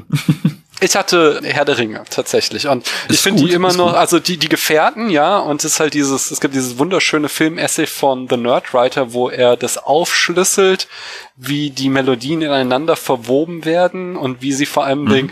je größer die Gemeinschaft wird, wie um so mehr das Instrumente stimmt, ja, werden ja, ja. halt dazugenommen, um danach, wenn die Gemeinschaft zerfällt, halt sich immer mehr Disharmonien hineinzumischen. Okay. Und das ist schon richtig geil gemacht, aber. Als hätte sich jemand Gedanken da, gemacht, ja. genau. aber dadurch, dass es halt so ein komplexes Thema ist, war halt auch total leicht dagegen zu argumentieren. Und das war mir klar, weil man, es war irgendwie so, was die ikonischste Musik ist. Und da, da bist du natürlich ein leichtes Opfer, wenn du so eine Melodie hast, wo jemand sagt so, ja, okay, aber komm mal hier, ich hab bam, bam, bam, bam. ja, aber nur, dass es ikonisch ikonisch ist, ist doch noch kein Grund, dass etwas gut ist. Also das ist ja. Ja, ich glaube ja. aber die, die, was ist die ikonischste, äh, war die beste. Also ich weiß okay. nicht mehr genau, was die Frage okay. war. Aber also ich habe, ich möchte da kein Groll hegen, sondern ich habe da zu Recht verloren, weil Nergulas hatte auf ja. jeden Fall, hat auch am Ende das komplette Turnier Eben, für sich also, entschieden. Ja, Legende. Ja, es, es war, war einfach sehr, sehr gut, wie er argumentiert hat. Jetzt habe ich komplett verloren, wo wir waren. Aber, ah, doch, es wir sind über Kaum ja. und Gonzo abgeschwiffen. die, ich habe ich hab die Frage, Achilles oder Odysseus? Oh, das ist schwierig. Beide haben sehr was, ach man, ach, mh, hm, äh, mh, Lass uns an deinen Gedanken teilhaben gerne. ich glaube, in einer der letzten Folgen kam es auch schon mal vor, Odysseus ist auch irgendwie ein Arschloch, ne? Also das ist schon irgendwie, ja. also nicht nur, dass er irgendwie ein gemeiner Trickster ist oder so, ähm, der lässt ja auch einfach mal seine Frau da irgendwie x Jahre da Weißt du, und er macht sich da ein geiles. Leben, ist schön am Bumsen irgendwie und lässt sich da bedienen. Und, und denkt dahinter, er könnte irgendwie mit, äh, mit ganz großer Hose können er da wieder ankommen und sagen, hier, alles meins. Ich weiß nicht. Also, ich mag die Rolle, Ich habe die Odyssee ein bisschen anders in Erinnerung, aber okay. Na, hör mal, es ist, es ist nicht so, dass er nicht jederzeit da weg könnte. Also, also okay, es kommt drauf an, welche der vielen Episoden. Es gibt Episoden, wo er es schon sehr lange ausreizt, aber es gibt ja auch Vorfälle, wo es jetzt nicht ja, okay. seine Schuld ist. Das war jetzt ein überspitztes Beispiel. also ich mag die, die, diese, ich mag die Trickserrolle, die er hat irgendwie. Die finde ich sehr bedeutsam. Ja. Auch wie einfach, mit welcher Cleverness er auch immer wieder die Götter austrickst und andere Könige. Ähm, Achilles ist halt mehr so ein bisschen Haut drauf, keine Ahnung. Ähm, andererseits obwohl mir an der ganzen Ehre-Geschichte und so nichts liegt, mag ich halt ein bisschen, also ich mag einfach diese, diese queere Liebesgeschichte und das, wofür Achilles irgendwie steht, ne? Mhm. Ähm, die ja auch dann in Troja unterschlagen wurde. Das habt ihr auch sehr schön erwähnt. Ja. Ähm, Odysseus. Okay. Ich frag weiter, Pixar oder Ghibli? Ah, hm, ah, weiter. In beidem nicht genug drin. Die Schlachten in Braveheart oder die Schlachten in Herr der Ringe? Auf jeden Fall die in Herr der Ringe. Die Schlachten in Braveheart oder die Schlachten in Troja? Ah, puh, ah. Ich glaube, die Schlachten sind schon ok, ne? Troja, ja. Ja, Braveheart, lange nicht gesehen. Weiter. Die Schlachten in Troja oder die Schlachten in Game of Thrones? Aber Game of Thrones habe ich auch nicht gesehen, ne? Weiter. äh, wird die nächste auch schwierig. Die Schlachten in Game of Thrones oder die Schlachten in der 13. Krieger? Beides nicht gesehen. Ich Oder vor langer Zeit. Ich merke, gewesen. du bist nicht so im Schlamm- und Leder-Genre unterwegs. Ich bin, es tut mir sehr leid, ich bin nicht in, im Lamm und Leder. Es, ach man, wo, wo bleiben die Schlachten aus Episode 1? Die sind super. Ähm. die habe ich rausgeschmissen. Aber, oh nein, die, die Frage nochmal. gemocht. Die Schlachten in Braveheart oder die Schlachten in Episode 1? Interessant, dass du fragst. Das sind auf jeden Fall die Episode 1. Die kenne ich nämlich. Okay, wie ist denn denn die Schlachten in der 13. Krieger oder in Vikings? Ähm, ich möchte eigentlich auch irgendwas sagen, damit ich so weiß. Ich hasse ja immer die Leute, die sich nicht entscheiden können, also, aber es tut mir leid. Äh, beides nicht gesehen. Weiter. Tja, dann zuerst mit der nächsten Frage. Vielleicht kannst du dich da wieder entscheiden. Brad Pitt oder Orlando Bloom? Hm. Hm. Auch Orlando Bloom, der war auch in, in die drei Musketiere so nett. Brad Pitt in Interview mit einem Vampir oder Brad Pitt in Benjamin Button? Oh, Interview mit einem Vampir. Das ist schon irgendwie heiß. Also ja, oh, vergiss das. Ich will niemals Brad Pitt. Ja, okay. Nee. Plotgetrieben oder charaktergetrieben? Auf jeden Fall plotgetrieben. Anthony Hopkins oder Mats Mikkelsen? Mhm. Mats Mikkelsen. Wes Anderson oder Paul Thomas Anderson? Paul W. Wes Anderson, bitte. Das ist die nächste Frage. Paul Thomas Anderson oder Paul W.S. Anderson? Ich weiß ja, mit wem ich hier aufnehme. Okay, dann, danke. Dann ist mein, mein Ranking, glaube ich, von 1 bis 3 ist äh, W.S. Anderson, Wes Anderson, Paul Thomas Anderson. Okay. Freundliches Arbeitsklima oder Druck? Auf jeden Fall freundliches Arbeitsklima. Was ist das denn für eine Frage? Tja, es gibt Leute, die Tja. brauchen Druck zum Es Arbeiten. gibt Leute, ne? Ja. Ja, Michael Crichton oder Dan Brown? Michael Crichton, sowas von. Patrick Swayze oder Sam Elliott? Uh, ah, Sam Elliott. Einfach zu geiler Ficker, wirklich. Ich liebe Sam Elliott. Der war, der war lange Zeit übrigens mein, mein bestbewerteter Schauspieler auf, auf Letterbox zusammen mit dem Hund von Kelly Reichardt. Und dann haben sie aber Tiere rausgeworfen. Hund? Oh, Ja, Lucy. das ist ja. Lucy taucht in mehreren Filmen von Kelly Reichardt auf. Ähm, dann haben sie aber irgendwann bei Letter oder bei TMDB wahrscheinlich Tiere aus der Statistik geworfen. Deswegen, nee, Sam Schade. Elliott, toller Typ, liebe ich. Jetzt, weißt du, du fragst nicht mal nach und ich fange schon an äh, zu begründen. Also, lieber, Alles gut. Du bist ja in guter Tradition bei diesem Spiel. okay, ja, stimmt, stimmt. Ich erinnere mich. Mulan oder Elsa? Elsa, Elsa oder Anna? Clara Anna. Peter O'Toole in Lawrence von Arabien oder in How to Steal a Million? Ah, beide lange her. Nee, ah, hm. Ah, How to Steal a Million, komm. Da kann ich mich wenigstens dran erinnern. Musical oder nicht? Auf jeden Fall. Dirty Dancing oder Flashdance? Dirty Dancing. Deutscher Expressionismus oder Film Noir? Mm, Expressionismus. 90er Keanu Reeves oder 2010er Keanu Reeves? Uh, ah, mh. beide gut, ne? Ah, Hm. Mm,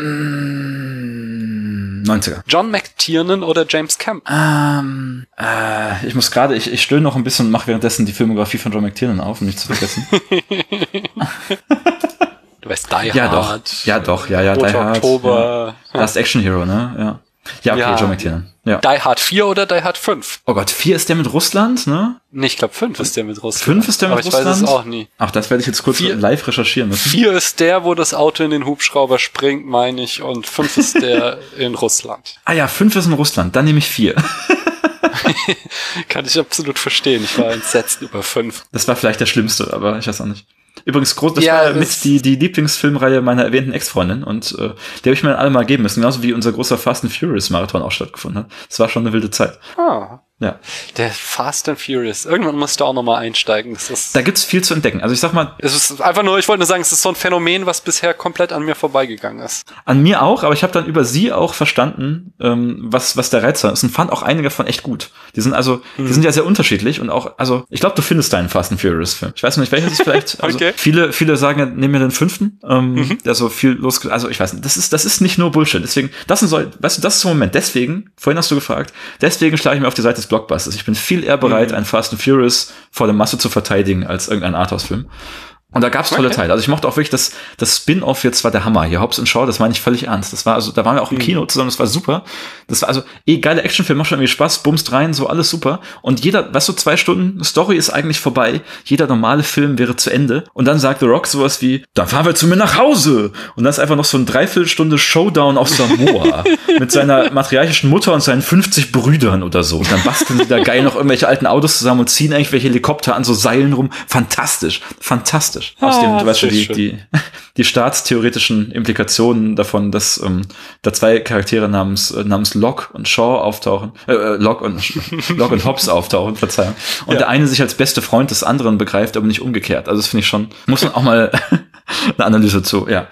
Tolle, tolle Film auch sonst. Also ich mochte den vierten sehr gern. Es sind, es sind okay Filme, also da sind schon einige dabei. Ja. Sehr schön. Jagd auf Rot Oktober oder Last Action Hero? Hm, Last Action Hero. Die Hard in a Bus oder Die Hard in a House with Panic Room? Ah, hm, hm, beide gut. Letzteres, House the Panic Room. Ja. Äh, Fantasy oder Historienfilm? Du wirst nie wieder so ein klares Fantasy bekommen. Oh. Was ist es also jetzt mal jenseits von Herr der Ringe dein Top 3 Fantasy-Filme? Oh Gott, das jetzt auch noch. Ah, jetzt Oder sag mir doch einfach mal irgend Ah, ein paar versteckte Diamanten. ein paar versteckte Diamanten. Ich glaube, darauf bin ich nicht vorbereitet. Ich meine, wir hatten.